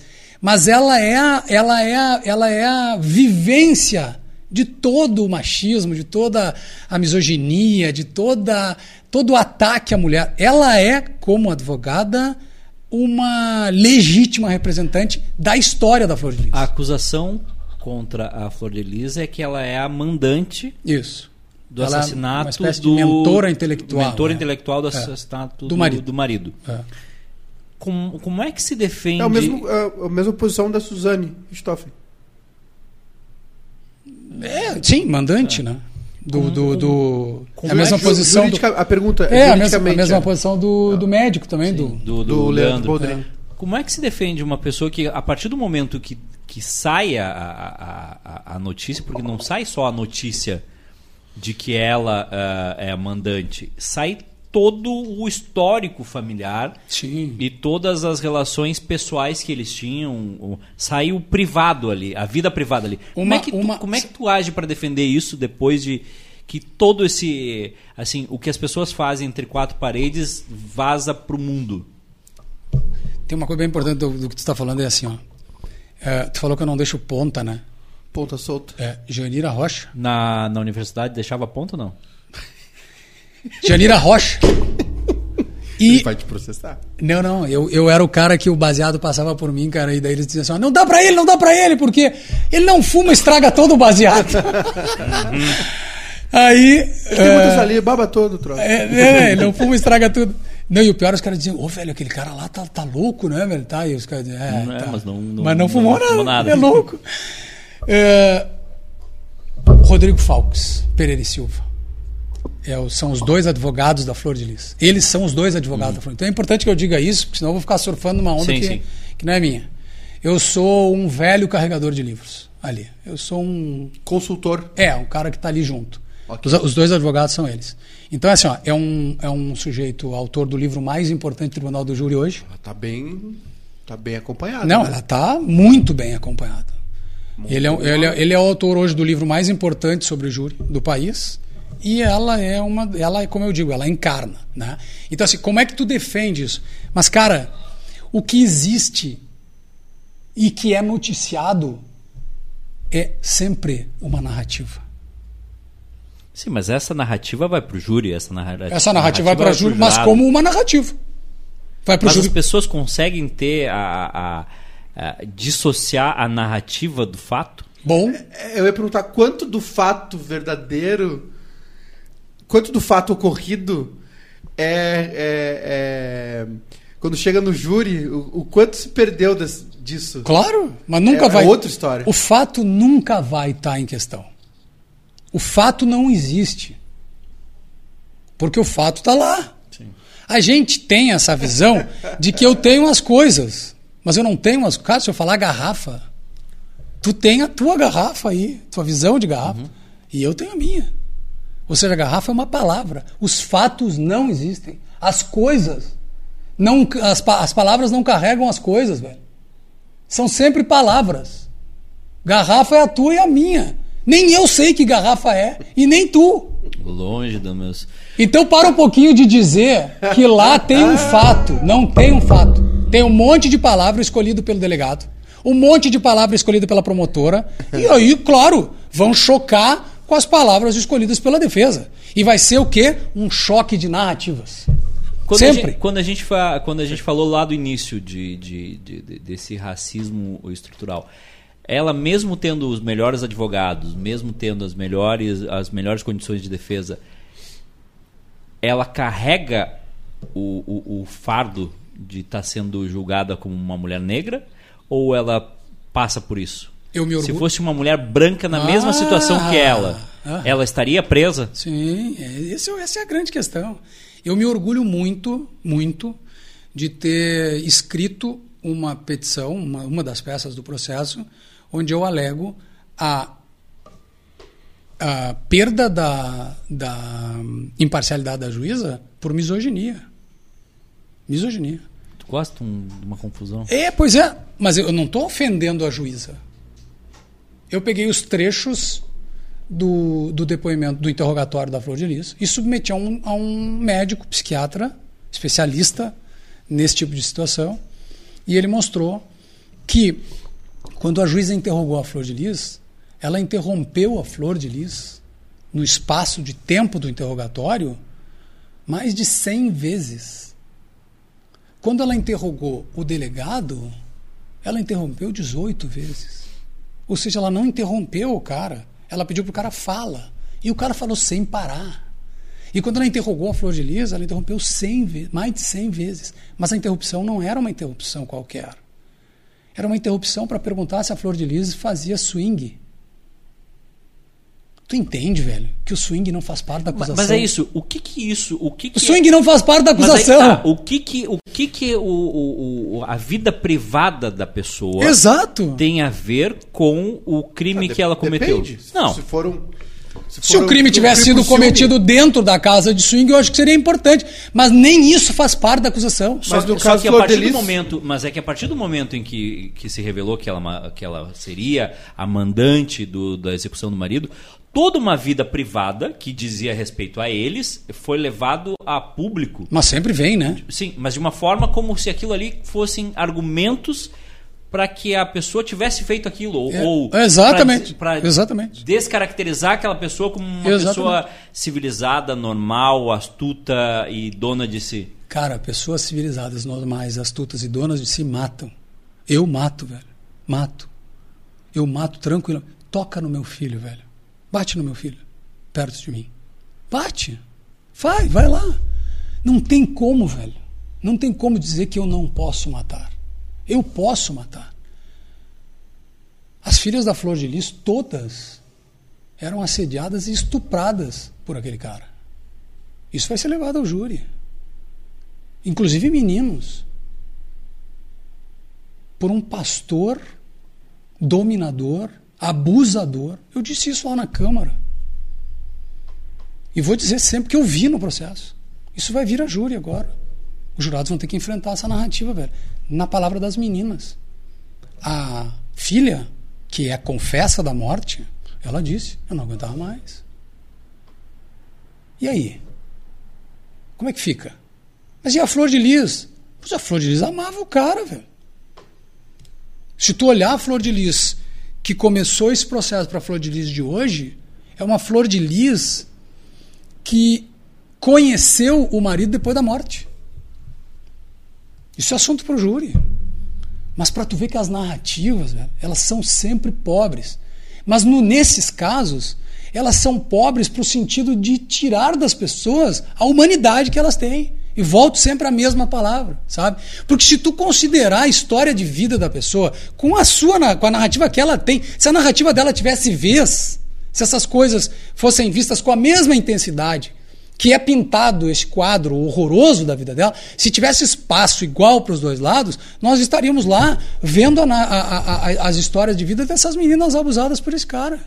Qual é a tua convicção nesse caso? No- tu, tu teve uma conversa com a Flor de Lis, assim como. Essa, isso aí vai ter que ficar para o júri agora, né? E o Rodrigo pediu para a gente. Eu até É, tô- a tua posição tá diferente nesse caso, né? Então, assim, é, mas isso vai vir à tona. Isso vai vir. a- As pessoas vão. E, e a, e a, a ré, confessa, ela está todo o tempo dizendo: eu quero ir a júri, porque eu quero poder contar o que aconteceu. Entende? Então, assim, é, o cara abusa da mãe, tenta e ela tenta proteger as filhas, né? E aí o, o, o, pai percebe isso e a mãe conta isso, né? E eles organizam a morte do cara e a Flor de Lis conta pro pastor. Eles estão planejando a tua morte. Eu peguei uma mensagem no celular e eles estão querendo te matar. E aí o pastor diz: Deixa para mim que eu vou resolver esse troço. Eu vou resolver esse troço. Sabe por que deixar para mim? Como é que ele ia contar para ela por que estava acontecendo isso? Como é que ele ia contar para ela? A razão de estar todo mundo na casa. Ela não sabia, então. A Flor de Lis não sabia. Tava vivendo com o cara. Tava, ela conta uma história de uma noite de saíram para namorar. Na Zona Sul. Foram para barzinho e tudo. Tava bem com o cara. Na noite do, do assassinato. Na noite do assassinato, o cara era o coordenador do mandato dela, era o empresário dela. Ela tinha uma renda da, da, da, da produção artística dela. Ela, ela ganhava uma espécie de mesada do que ela mesma fazia. Ele era, o, ele era o dominador, ele era o deputado, todo mundo sabe disso. Esse era o perfil do cara. Isso não poderia ser um motivador para isso? Para ela matar? É. Poderia ser um motivador para ela matar? Claro que poderia. E eu acho até que, em minha opinião, ela tinha mais razões para matar do que os outros. Só que ela precisava saber disso, né? Ela precisava saber disso, que isso tudo estava acontecendo. E aí, vamos combinar? Ela mataria o cara dentro da casa dela. Ela. Junto, ali. Tira os dados dentro do cara, na casa dela, com ela dentro. Quando tu sabe que qualquer esquina, qualquer um. É, é para mandar matar, é isso? Porque ela é tida No como. Rio de Janeiro não é muito difícil, não. É, qualquer lugar. A gente sabe disso. Né? Já, já te ameaçaram? Já sofreu ameaça? De que tipo, assim? Pode. Vou te pegar, vou te bater, vou fazer, vou acontecer. e tal. Mas explícitas, assim? Sim. E como é que tu carrega isso? Como é que tu leva isso? Cara. Então eu eu- cometi um erro dizendo que a gente quer te levar pra jantar no barranco hoje. Eu tenho que fazer o que eu tenho que fazer. Sabe? Eu vou fazer o meu trabalho. A gente está vivo. A gente está vivo muito Chegou mais um por sorte muito que por bom qualquer no, outra coisa. no Instagram que é isso. É a, a dificuldade que as pessoas têm de, diferenciar as coisas. Aí tem, eu não vou falar o nome da pessoa, mas todas as pessoas merecem e devem ter uma boa defesa jurídica. Mas defender a escória da sociedade por opção é lamentável. É. Mas eu já defendi todos os tipos de escória. Todos os tipos. A questão é que quando a escória é da tua família, daí não é tua escória, né? Quando a escória é teu filho, quando a escória da sociedade é tu mesmo. Porque o Sérgio Moro contratou um advogado, né, velho? Sérgio Moro contratou um advogado.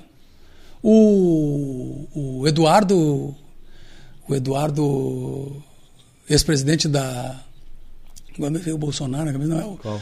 O Eduardo, ex-presidente da Câmara. Ah, Cunha. sim, Eduardo Cunha. Cunha. Ele odiava os advogados, contratou um advogado. O, o filho do Bolsonaro agora alega o direito constitucional. Hoje do- estava com o advogado do lado. É, todo mundo, todas as pessoas que, atacam o advogado, que atacam o direito, que atacam o Estado de Direito, daqui a pouco precisam desse cara. Então, quando a escória for tu, me liga.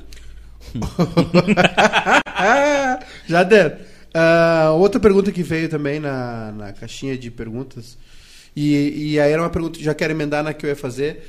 É, tu pediu a impugnação do júri da Kiss, né? É, é a palavra certa, impugnação? Eu impugnei lá nos momentos próprios para poder pedir agora a anulação. Anulação, né? É. Por quê?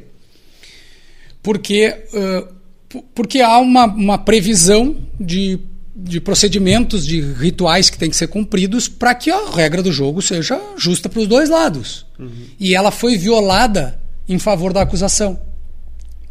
Então, É, ou, ou, ou simplesmente em prejuízo da defesa. Às vezes não foi em, em favor da acusação, foi em prejuízo da Me defesa. explica como se eu tivesse 5 anos de idade. Onde é que eles deslizaram, na tua opinião? Assim, ó, o juiz ele inventou uma regra que não existe no código. Ele fez três sorteios de jurados. Cada sorteio com 100, 150 jurados. Só que o código prevê um mínimo de 15 dias entre o sorteio e o julgamento, para dar tempo. Ah, tu pegou ele no pulo. Não, ele que se jogou. É, é o, é o cara tirando a portuguesa da Série A porque escalou o, o Everton. O Vitor Ramos. O Vitor Ramos, é o PDF. Cara, Ele não esperou o prazo. não, ele violou o prazo. Ok. Mas deliberadamente, ele achou, ele acha que isso não é um problema. Eu acho que é. Eu e aí acho tu que vai até o último. Não, eu, eu, vou, eu tô alegando e, e há um precedente agora bem sério em que isso foi alegado para aquele caso do Constantino, da Gol. né? Então tem dois pareceres que são é, É sensacionais. famoso precedente, né? É, exato. Gerou-se um precedente. Por quê? Porque jurídica. Aí, aí é que é a questão, assim. Para que, que serve a lei? Qual é a palavra que melhor substitui a palavra lei? É a palavra limite. Lei é um limite. Para quem? Para o cara que não tem limite, que é o juiz. É, o meu pai era advogado e num determinado momento foi ser desembargador. E ele me chamou um dia no, no gabinete dele apavorado. Ele disse, Jader, é impressionante, cara. A força da caneta, que nem ele dizia, a força dessa caneta. Se eu mandar prender, prende. Se eu mandar soltar, solta. Se eu mandar abrir, abre. Se eu mandar fechar, fecha. Porque imagina que ele vivia na advocacia pedindo, solta, solta, solta. Não solta. Né? Solta, não solta. Agora era Argumen- ele que ele, dizia. ele vivia argumentando. É, ele vivia pedindo, suplicando. Agora, agora era só- agora ele dizia, e ele disse, cara, é muito pesada essa caneta. Por quê? Né? Cara, eu vou falar mil vezes dele, mas é porque eu tô, a gente está tendo um relacionamento, eu estou tendo um relacionamento extraconjugal com o Nietzsche. Então, para dizer o seguinte, que o poder, o poder tende ao abuso. Por, por um segundo. O poder tende ao abuso. Então ele precisa de limite. E a lei limita, e a É, lei o ego, né? O ego É, também, do- de ter essa caneta na mão. né? Tudo, é, tudo. A humanidade do cara. Claro. A humanidade. Eu tenho uma juíza em casa. E ela está sempre com esse receio de não estar dentro do limite. Todo juiz quer julgar dentro dos limites da lei. Agora, se ele por algum motivo viola esse limite, tá lá o advogado ou o promotor de justiça para dizer: "Ô, a lei não foi cumprida". E é o que eu estou fazendo. O que eu estou dizendo é que quando o cara faz um sorteio a seis dias do julgamento, eu não tenho condições de saber quem são esses jurados. E por outro lado, isso fica quebrado com aquilo que eu estava dizendo. A promotora, por outro lado, tem o consultas integradas, tá lá dentro da casa da pessoa. Vendo ele quase. Porque vai lá, vai saber quantos BOs ele tem, o que, que ele fez, quem ele visitou, quem ele. Sabe tudo da vida do cara. E eu tô há seis dias do julgamento, não sei nada. Então o que, que aconteceu? Quebrou a igualdade por violação da lei. O que, é isso? É uma nulidade que me ataca em prejuízo do Ministério Público que está com tudo na mão. O cara tem o FBI na mão e eu tô há seis dias no julgamento, o, não sei O jogo não. sai 2 a 0 para ele. Exato, sai 10. Não, na verdade, foram mais de 100 jurados, né? É 100 a 0. Eu não tinha como fazer isso. Então esse é um para tu entender o que, que é o argumento da defesa. Uhum. Não é uma chicana, não é uma manobra, não é nada disso. É assim, ó, a regra diz que não pode sortear dentro dos 15 dias. E o juiz sorteou duas vezes dentro dos 15 dias. E eu estou dizendo que isso me prejudica, sobretudo quando o Ministério Público estava investigando a vida das pessoas, dos jurados. Eu cheguei lá sem saber quem era e ele sabia tudo. Está violada a paridade. Essa é uma tese. Eu tenho oito. Oito. Oito argumentos. Pra... Desse tipo. Uh, também a pergunta, linkando de novo com o caso Kiss, é, por, em resumo, por que é dolo eventual no caso Kiss? Porque há no país um problema legislativo, é um problema de lei. Que é assim, ó. Eu tenho um homicídio culposo que tem uma pena muito baixa. Tu é advogado só do Kiko, né? Só do Kiko. São quatro, quatro acusados. É. O homicídio, o homicídio ele tem pena de um ano. Culposo. O doloso ele tem pena de seis anos. Já fica mais. Mas ainda assim, se nós formos pensar, seis anos só matou ah, uma pessoa. Só, só um pouquinho. Hum. É, é, seis anos, mas aí tem mínima. os agravantes. É, mínima. Ah, mínima é seis. É, mínima é seis. Então eu tenho mínima de um, mínima de seis. Aí, quando tem uma qualificadora, passa para 12. Que Aí é os... o motivo torpe. É, que é... são os, tá. os elementos que aumentam a pena, dobra a pena mínima. O Ministério Público começa a gostar dessa 12, tá bom para quem matou alguém. Então a gente tem uma espécie de desvalorização da vida nesse critério de pena. Basta ver que o roubo, que é usar de violência para subtrair uma coisa ali a móvel, ele tem uma pena de quatro anos. O estupro é de seis. Né? Então, uh, o estupro e o homicídio simples ficam iguais. Então, o que, que acaba acontecendo? Esse, a ausência desse crime que fica no meio do caminho entre o dolo e a culpa faz com que o Ministério Público vá buscar o homicídio, e aí nos casos midiáticos mais ainda, né, ele vai buscar aquilo que a gente estava falando antes, o excesso. Ele quer o mais. Uma resposta para a sociedade. Uma resposta para a sociedade. Se perguntar, mas essa resposta está juridicamente correta, eu li o livro do promotor no júri, onde ele concordava comigo que aquilo não era dolo eventual.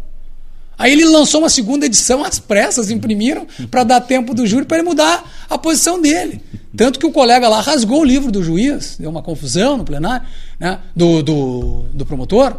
Por quê? Porque nem o promotor concorda que é dolo direto. Desculpe, dolo eventual. Né? O que, que é esse dolo eventual, afinal? O dolo eventual é o sujeito se comportar diante da ocorrência do resultado, né? ele percebe que há um risco da ocorrência do resultado, e ele olha para essa situação e ele diz: dane-se. Então, quer dizer, ele não quer diretamente o resultado. Mas ele, ao, ao perceber o risco, ele não se importa que isso aconteça. Ele não para a sua conduta. Ele vai adiante. Mas, cara, mas olha aí, pode acontecer. Não, e daí? É e o daí? que passa o sinal vermelho sem olhar se. Não. Por quê? E se, e se tu tá atrasado levando teu filho pro colégio? Se tu tá atrasado levando a tua mãe ao médico? Consulta. Meses marcado. Te atrasou. O que, que tu vai fazer? Tu vai adotar uma série de condutas arriscadas. Qual é a diferença, velho? A diferença é que tu acredita que aquilo não vai acontecer. Tu não quer que aquilo aconteça. Tu vai trabalhar para que não aconteça. Mas se acontecer e a tua mãe sofrer um, um, uma perda, né? Ela vir a falecer, cara, quando olharem para ti, os caras vão dizer o seguinte: mas é óbvio que tu não queria. Aconteceu, sabe o quê? Uma morte culposa. Gravíssimas vezes. Porque o cara bebe, porque o cara corre, porque o cara é maluco, tá piradão e tal. Ok, mas objetivamente, quando tu olha para aquela situação, uh, ele tá no carro. É como o piloto que está no avião. Não era intenção, não havia o. Não, intenção não, porque ou, ou tu prova que o cara tava para suicídio. Aí sim. O cara que joga o carro e se mata Basicamente, junto. O cara, no caso, quis, quem acendeu o fogo de artifício não tinha intenção de matar as pessoas. Claro que não tinha. Claro que é algo terrível. É. Claro, na, que, na, claro que é uma. Lendo o que tu falou. Aqui. Mas é uma culpa gravíssima. Sim. É uma culpa gravíssima. É uma situação de, de é, não perceber, mas, mas uma conexão, como a gente sabe que essas coisas. Aí entra uma outra discussão, é. que é correr o risco ou não, né?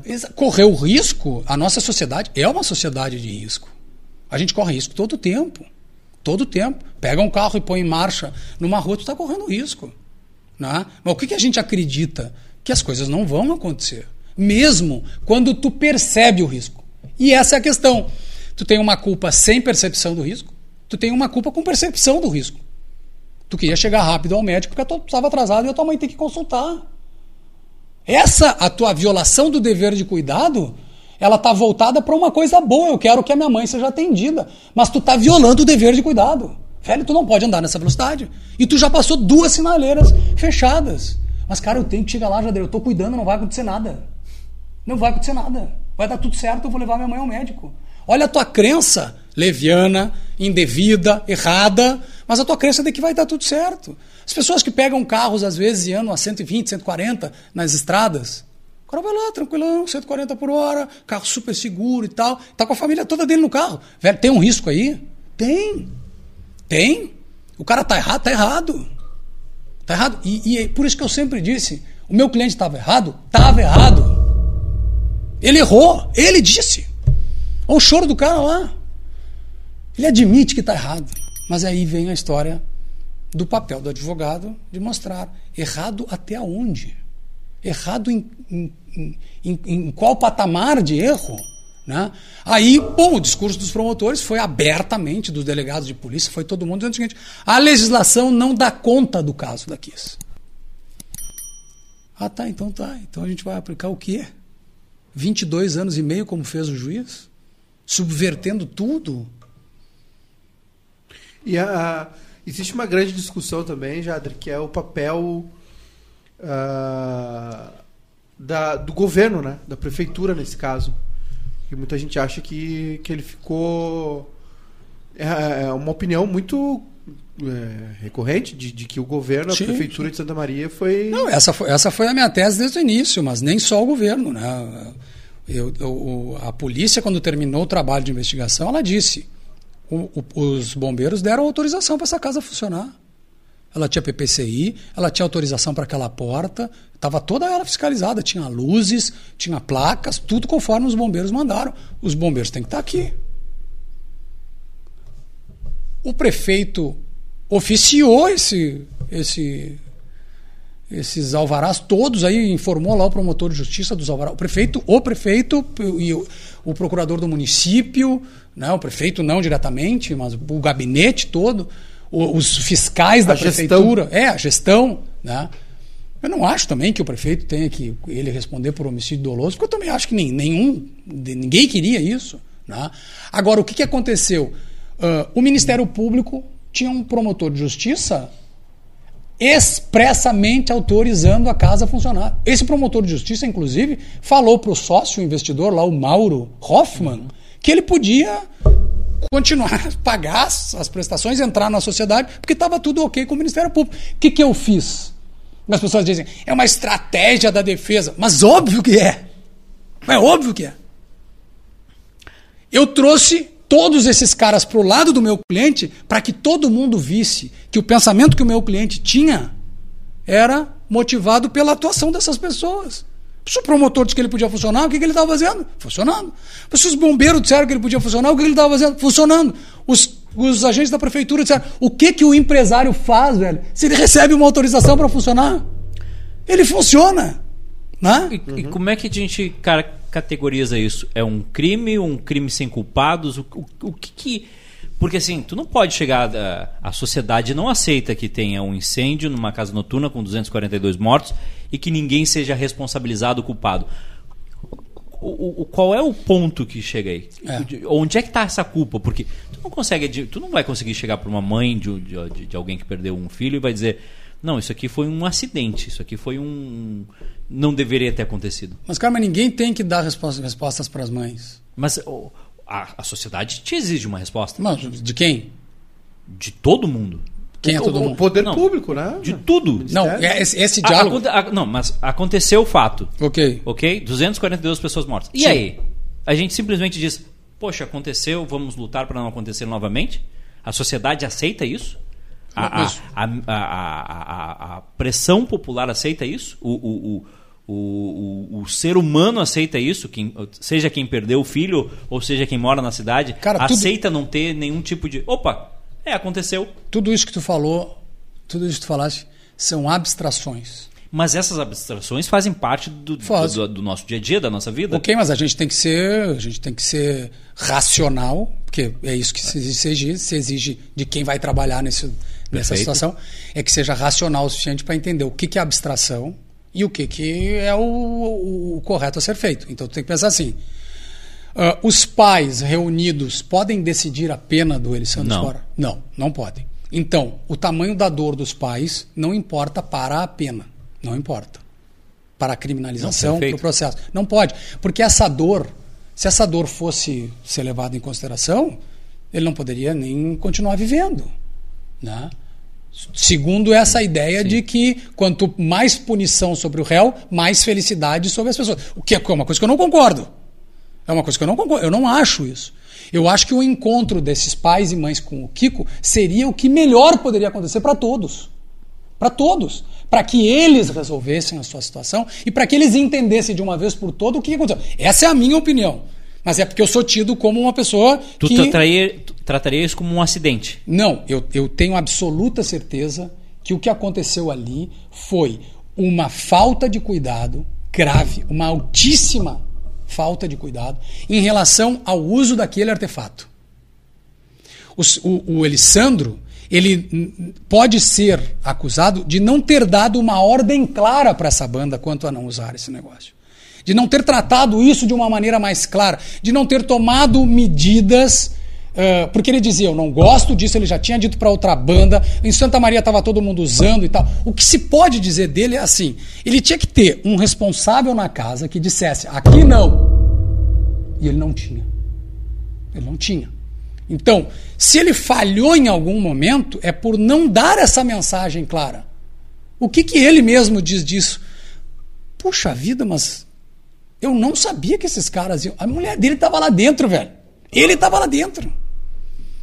Tal, tal a confiança de que isso não vai acontecer. E outra coisa, se o artefato fosse indoor, nós não estava aqui agora. Era só ter comprado o artefato certo. Porque não é o uso do artefato. Mas foi o fato de terem comprado errado. Mas aí o cara que comprou errado, ele não comprou errado ah, Porque ele querendo- quis. Porque ele quis. Exato. A- a- Aí entra no ponto que É a gente vai chegar, muito, a gente vai chegar num, num ponto onde o, o que, que aconteceu ali? Não, a gente vai chegar no seguinte ponto. O juiz de direito é o cara que se coloca diante disso, dessas abstrações todas aí, que se refletem em várias realidades. As realidades, a dor dos familiares, a imprensa, a posição de Santa Maria, a, o- o- o- a dor da população em geral. né? Isso tudo chega aqui e aí o juiz, o Estado juiz, ele se coloca aqui como um anteparo que garante a aplicação do direito contra todos. O juiz tem que ser esse cara que diz assim para as pessoas, ó, tu, tu tá muito mal, então tu vai ter que procurar uma solução para esse teu mal, que aqui dentro do processo não vai resolver. Pensa, o que, que o processo faz Estamos com a dor? falando do mundo ideal. Não. Não. É para ser no mundo ideal. Não, a gente está falando daquilo que nós precisamos fazer Perfeito. para que as coisas aconteçam como o processo manda que aconteçam. São feitas hoje? Não, elas não são feitas. Mas é por isso que nós estamos nesse estado. Por isso que nós mas, estamos é, nesse mas estado é de isso. É- é- é- eu acho que. é, é, concordo contigo. Ele não pode carregar a carga emocional, ele tem que ser o anteparo, tudo. Só que ao mesmo tempo ele tem uma sociedade, pessoas, fatos, que se ele não se mobilizar ou se. Eu sei o que, que tu vai entender. Eu sei que tu vai entender. E, e é bem chamou fácil. de burro. Não, mas é bem fácil das pessoas. Ele largou assim. Eu, eu vou desenhar pra ti. Vou desenhar. ele como se ele tivesse Isso- seis isso- anos de idade. É. como se ele fosse. vai. Não, vem comigo. Vem comigo.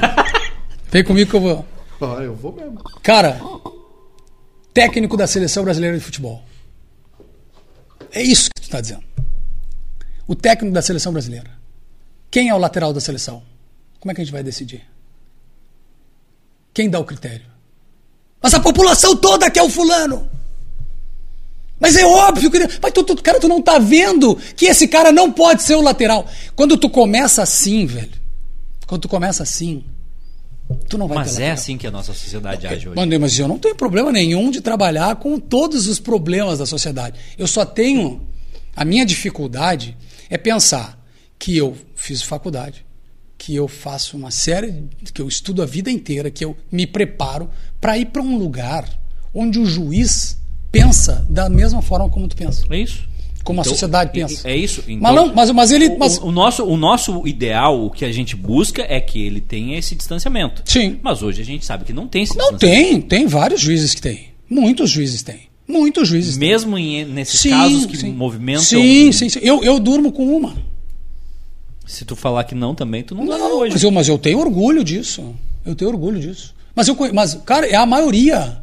É a maioria. É a maioria dos juízes. Se tu pensar o que, que acontece com a maioria dos juízes, cara, eles olham o processo que vem uma carga fantástica em cima de um traficante de drogas. Por quê? Porque a polícia faz o discurso dela. Como eu falei, são as narrativas. Qual é a narrativa que vem da polícia? Esse cara vai destruir Porto Alegre. Aí vem para o Ministério Público, o Ministério Público aumenta essa narrativa. Né? E aí chega para ti e diz: não, não esse aí, cara aí, aí alguém, alguém da defesa vai mostrar que não é assim. Cara, e acontece uma série de absolvições. O que, que os juízes estão fazendo? O trabalho deles. Eles não estão se importando que lá nas ruas as pessoas estão gritando. Então, eu, eu te asseguro isso, que os juízes e, cara, os promotores, as polícias, as, as pessoas estão fazendo seus papéis. Estão fazendo a sua parte. E tu, e tu tá dizendo assim, não, mas não, mas não adianta, uh, o processo nunca seja, nunca chega a um bom resultado. Não, calma. Não, não, eu acho que ele chega, mas eu acho que ainda carrega um, um peso gigantesco, porque se, se, se, se depende de é uma é resposta isso. de sociedade. Cara, mas é por isso que eu cobro caro, velho. É por isso que é caro. Eu não tenho, não tenho para pagar. O meu é pro bono. Por isso que é caro. Tinha um cara, do, cara... tinha um cara no chat perguntando quanto. É, é por... Não, os caras perguntam assim, poxa, tu passa por tudo isso porque não sei o quê, porque não sei o quê. Bom, os caras, a gente se prepara para isso. Agora, o que eu quero é que a gente consiga dizer para a juventude que vem para esse Ministério Público que está tá se formando, que vem para as delegacias de polícia de hoje, as pessoas que vêm para essa advocacia, que eu estou dizendo que precisa ser uma nova advocacia, o que eu quero é deixar como mensagem, né, que a gente está indo embora, mas que, mas que fique claro em tudo isso que eu estou dizendo, é assim, é que é, para estar nesse lugar é preciso ter um preparo acima do, do senso comum sabe? Do é preciso, popular. É, é, ao ponto de não jogar para a torcida, se tu é um promotor de justiça, tu manter a, a, a, serenidade, embora seja muito bom fazer o discurso do eu vou escalpelar esse réu. Ah, isso é muito bom. Mas, cara, para a instituição não é bom. Para o conjunto da sociedade não é bom. Quando o Ministério Público, né, por algum dos seus membros, prega o ódio, cara, ele está contribuindo para aquilo que ele tem que trabalhar para evitar, que é a violência. Então, o que, que um promotor de justiça ganha além de likes? O que, que ele ganha fazendo isso? Ele está desprestigiando né, toda a construção que a gente tem que querer como sociedade. Então, na minha classe, o que eu estou dizendo é o seguinte: chega de violência. Chega de violência. Nós não podemos reproduzir isso. Nem no nosso discurso, nem na nossa atuação, porque exigir respeito é uma coisa. Respeito, a gente não precisa exigir gritando. Cara, a melhor forma, inclusive, é em silêncio. Os caras perguntam, tá, mas e se, o, e se o promotor te chamar de filha da puta? Eu conto isso em tudo que eu já contei mil vezes. Né? Se, se, o promotor te chamar de filha da puta, o que tu faz? Mas eu fico em silêncio. Até ele se acalmar. O Maiká também consegue fazer isso. Depois que ele se acalmar, cara, depois que ele se acalmar, eu vou perguntar se ele conhece a Luísa, que é minha mãe. E qual é o conceito de puta que ele tem? Porque dependendo do conceito, Pode ser que ele tenha acertado, dependendo do conceito. E eu tenho orgulho de dizer isso, que eu aprendi com ela isso. Né? Dependendo do conceito. Pode ser que ele tenha acertado. Ela Agora, jogar, ela é advogada também? Ela é professora de geografia de história, vereadora, suplente senadora, uma grande mulher. Lutou contra a ditadura. E talvez seja uma, na cama uma tremenda de uma puta. Tomara que seja, tenha sido. Né? Tomara. Né? Então, assim, ó, ou o cara acertou, e aí eu não posso brigar com ele, ou ele errou, velho. E daí, e daí ele errou. Mas sabe o que, que eu faço como advogado? Minha mãe morreu virgem. Eu fico em silêncio. Só pra avisar, minha mãe É, morreu tem as que virgem. dão e as que voam, né? Se ela voava, então. Mas assim, ó, é, quando ele faz isso, quando ele me agride pessoalmente, eu fico em silêncio. Eu registro isso em ata. Depois eu vou incomodar. Por que, que ele está me chamando de filho da puta?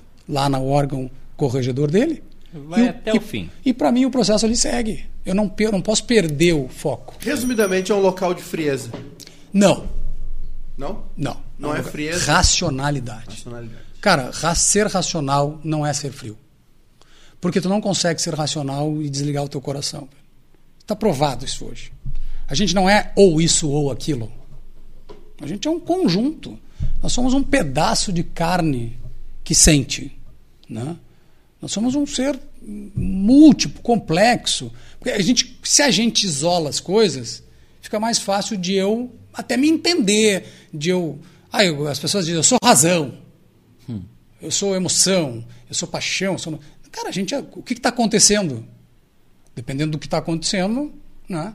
Mas claro, a gente tem uma, uma puxada mais para um lado ou mais para outro. Na profissão, o importante é que a gente esteja preparado para fazer aquilo. E aí é como eu estou te dizendo, tá todo mundo lá fora gritando, mas tem um artigo de lei, tem um artigo na Constituição que diz que ninguém será considerado culpado antes do trânsito julgado. Aí o juiz olha para aquilo e diz: não há necessidade de prender esse cara, muito embora todo mundo queira matá-lo.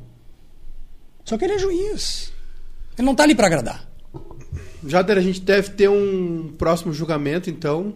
Deve, deve ocorrer um julgamento. Pelo, tudo indica que teremos um novo julgamento da- da- do caso Kiss, né? Com certeza vai haver um julgamento agora pela primeira Câmara. Eles vão julgar as razões dos recursos das defesas que pedem a anulação do E julgamento. tu estarás lá, argumentando. A gente vai estar lá, vai fazer a sustentação oral, todas as defesas vão fazer. Os, os desembargadores vão julgar e eles vão dizer se, algumas dessas, se alguma dessas nulidades é suficiente para fazer um novo julgamento. Se isso acontecer, eles vão mandar o caso de volta para a júri. Né? Se isso não acontecer, eles vão fazer um segundo tipo de julgamento, que é o julgamento quanto à pena.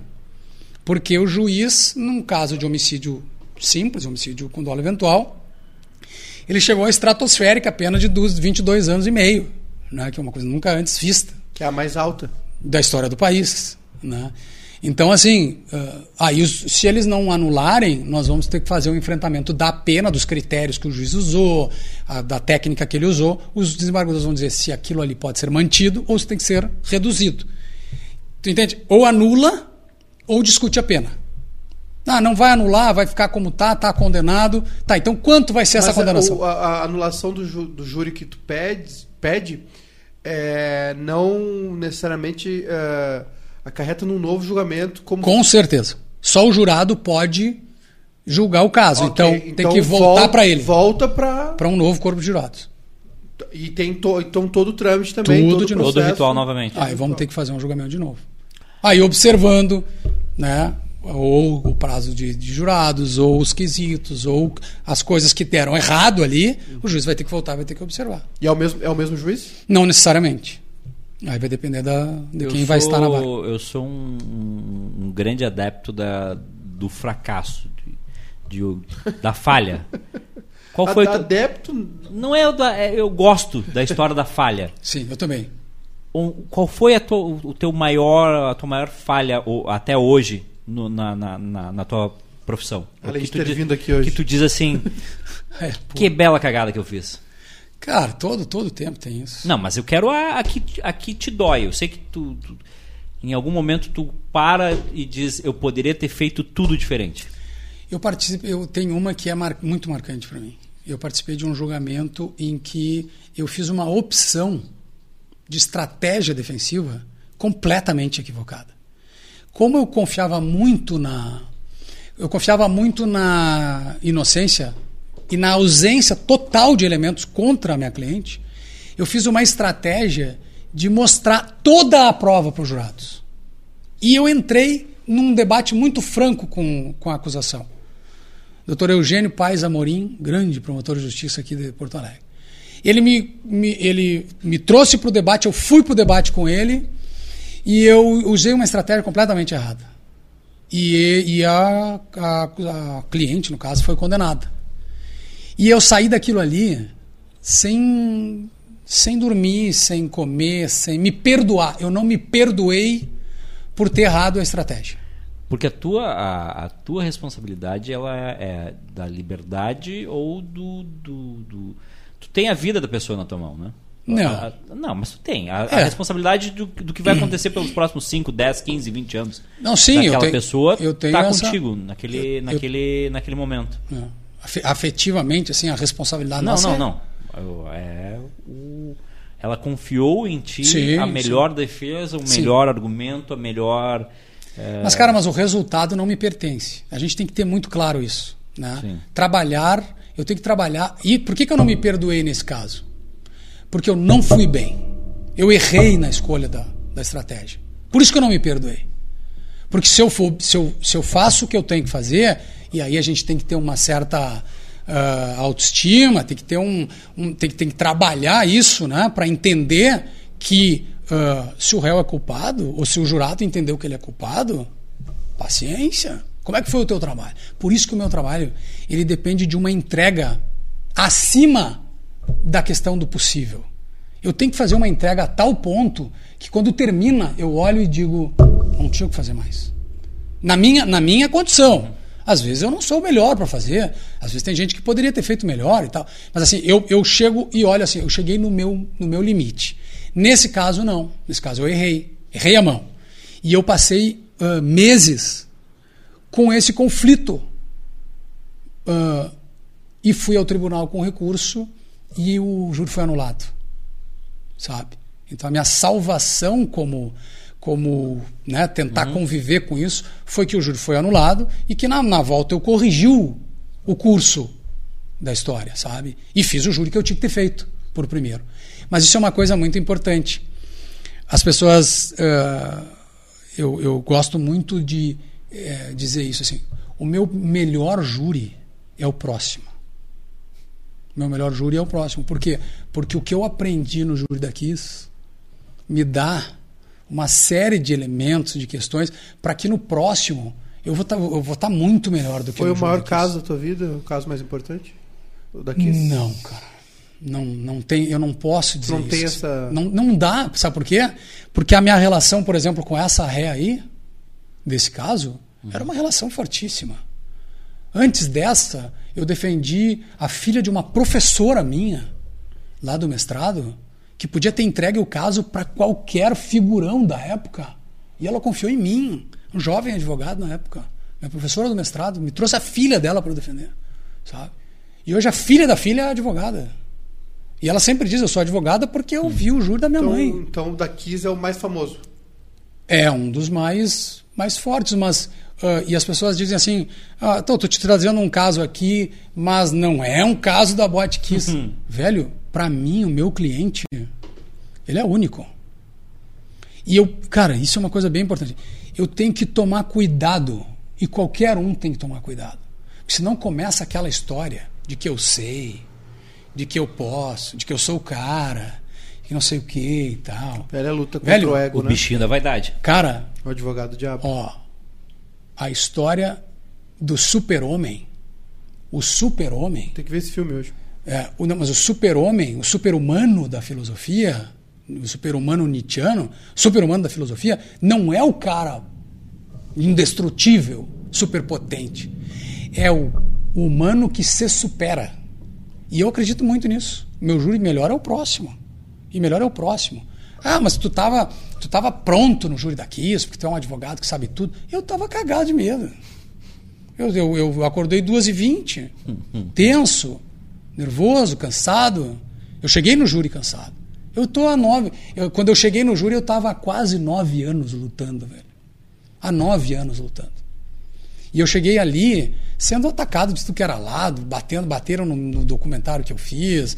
Ah, o juiz estava muito indignado com as minhas consignações, né, que hoje são a salvação do meu cliente, porque eu estava fazendo o meu trabalho de consignar. A imprensa dizendo que eu queria adiar o júri, Quando na verdade eu estava fazendo o quê? Mostrando, deixando registrado no processo, que é o que hoje está em discussão no recurso, que é, meu, que é o meu papel.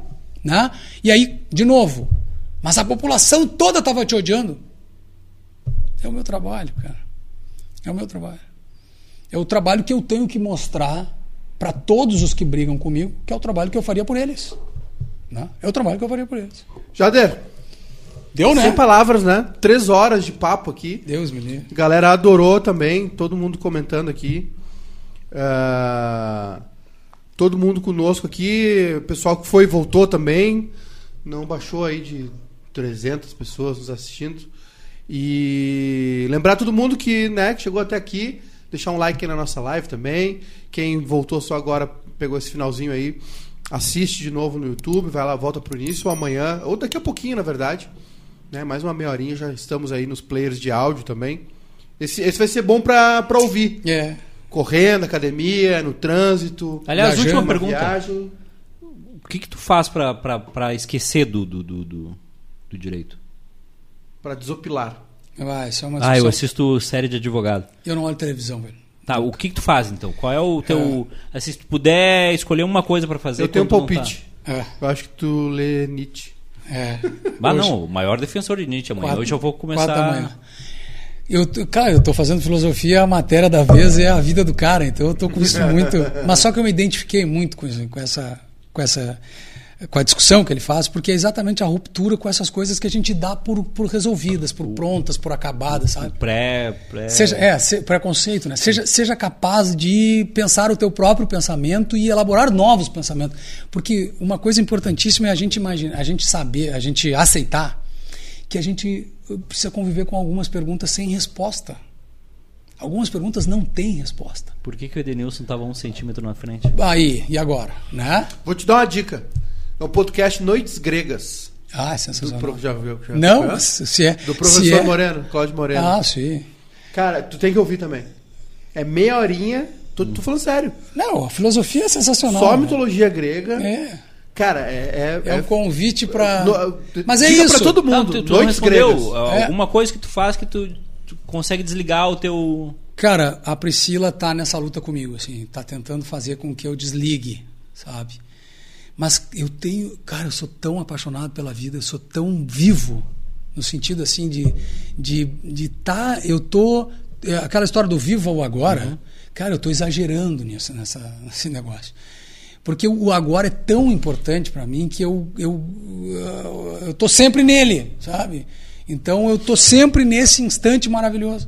E eu acho até, velho, para deixar para vocês um pouco também do que me guia nessa história, que é assim, se tu prestar atenção, velho, prestar atenção melhor nas coisas, tu vai ver que tá passando uma série de detalhes nessa correria nossa, nessa loucura nossa e tal. Os detalhes estão passando, velho, e há um manancial de felicidade nesses detalhes. Sabe, se tu parar para olhar no sorriso das pessoas, se parar para curtir um pouco o que está ser essa acontecendo. pessoa agora. É, não. filho. É, cara, tá ali, ó. A tá ali. paternidade me, me Tá ali. fez É. ter atenção aos Eles salvam a gente. segundos. Eles assim. salvam a gente. É, Eles é salvam gente. bizarro, Todo o tempo. Todo o tempo. Ah, Desativou alguma. Alguma, ativou é. alguma É. funcionalidade do meu cérebro que eu não tinha. E aí, e aí essas pequenas coisas vão dando pra gente assim uma noção de que muitas vezes se tu não parar pra para olhar pra esse instante, cara, tu vai passar tão rápido por tudo isso que daí, claro, realmente o que te resta é depressão, chateação, incomodação, mas para um pouquinho, para um pouquinho. Eu moro num lugar que tem o nascer do sol e o pôr do sol no Guaíba. Tem o pôr do sol no Guaíba. E as pessoas dizem, lá vem a foto do Jader no pôr do sol. Velho, porque todo dia é único. meu. Ele aplaude o pôr do sol. É sensacional, velho. Ó, É sensacional. Olha, pode olhar no meu Instagram. Ah. Pode olhar. Se vocês olharem no meu Instagram, pra trás as, É os arquivados. vibes, não dá. Vão tomar banho, velho. Aquilo ali é sensacional. Agora, não olha. Não olha. Não olha. E depois canta epitáfio. Queria ter feito mais coisa. Queria ter feito isso. Queria ter feito aquilo. E tu tava fazendo o quê na hora que tinha que estar fazendo o que tinha que estar fazendo, caralho? Sabe? Então para e faz agora, Tava querido. no telefone. É, tava. Stalkeando no Instagram. Pô, mas, mas se tava, eu também digo isso. Se tu tava no telefone, fica inteiro no telefone, fica feliz no telefone. Foda-se. O Felipe Schmitz mandou. fome. Felipe Schmitz mandou um superchat. Parabéns, Jader. Maiká, Edu e bairristas que estão nos bastidores. Muito foda. Não consegui acompanhar ao vivo, mas vou ouvir todo amanhã. Obrigado, Felipe. Obrigado mesmo. É o cão articulado. Obrigado, Jader. Foi, foi do caralho. Cara, Foi foda. Muito, muito bom estar aqui Não, com vocês. não tem como não aditivar isso tudo com palavrão. Três horinhas que voaram, né? Ah. Quantas histórias, enfim. Lá em casa a gente acabou com o palavrão. É? É, porque é uma eleição, né?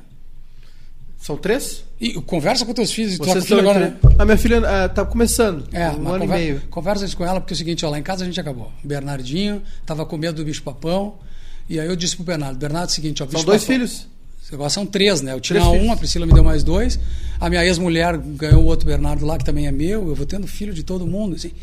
Mas é muito legal. Mas o Bernardo tava com medo do bicho papão. Isso é bom pro. isso Cara, é eu tenho bom dois filhos, Bernardo. É. É. Claro, porque a minha ex-mulher teve um filho com o Fernando, e aí nasceu o Bernardo, e eu adoro o Bernardo, meu filho. Sim, como é que tu, tu- como é que tu vai te Não, dar eu mal com dado- o ex-marido da tua mulher se o- ele é o Jader Marques? Não, Meu parceiro. assim, Pô, parceiro, vamos comer Não, churrasco. mas é, cara. Não, pô, parceiro. Cara, ele, é pai, ele foi pai do meu filho, cara. Eu tinha que Ah, retribuir sendo pai do Ah, filho. dele. tranquilo. Tá com fome ou vai pra Cara, é casa? demais. Não, vou pra casa, vou pra casa. Mas é, só, só fome. terminar, pra dizer pra vocês, Que hora é teu dia começa? Hã? Que hora começa teu dia? Depende. Quatro, Dep- depende quatro, depende a hora que o quatro, repórter vai ligar pra ele. Cara, hoje, hoje eu. Depende da hora que o Cid Martins liga. Hoje, hoje eu acordei, eu, eu tô nessa luta com a Priscila, assim, pra eu dormir mais, porque eu acho que isso é Dorme importante. Eu durmo um pouco. Eu tenho, eu tenho feito um processo Mas de. é insônia ou é hábito? Cara, é vontade de acordar mesmo, mas eu tenho que parar com essa muito porra. good vibes. Não, não, não, não, não. Não, é cara, vontade de acordar, vai tomar é banho, Eu te sol. entendo, eu te Ah, entendo, Jader. Ah, cara, eu li o Nietzsche Eu hoje te de manhã. entendo, cara. Jader, Ah, mas eu não para. consigo. Eu li o Nietzsche hoje de Um manhã. arzinho gelado, vai, bota a cobertinha, dorme mais um pouco. Aí a. Priscila veio com essa, vamos, vamos ligar o ar. Eu, Porra, daí eu ligo o ar. Quando liga o ar, eu saio. Aí eu vou lá esperar o. Tá vivendo errado. Tá vivendo bem, que isso. Gente, Viver certo isso aqui, ó. É, viver- viver olha certo ali. isso aqui, ó. ó. Isso aqui Não, ainda é não aceitei. Ainda não aceitei o convite de beber. quer Pô. um Ferreiro Rocher? Não, não, obrigado. Não, é que eu ia te dar e ia te dizer, ó, tá me devendo agora, por favor. Agora tu me Gente. deu de uma. obrigado, ó, vou jogar lá. Ele pegou, é dele. Gente, obrigado, viu? Jader, sem Valeu. palavras, né? Ah, até, até a próxima. Tchau. Valeu.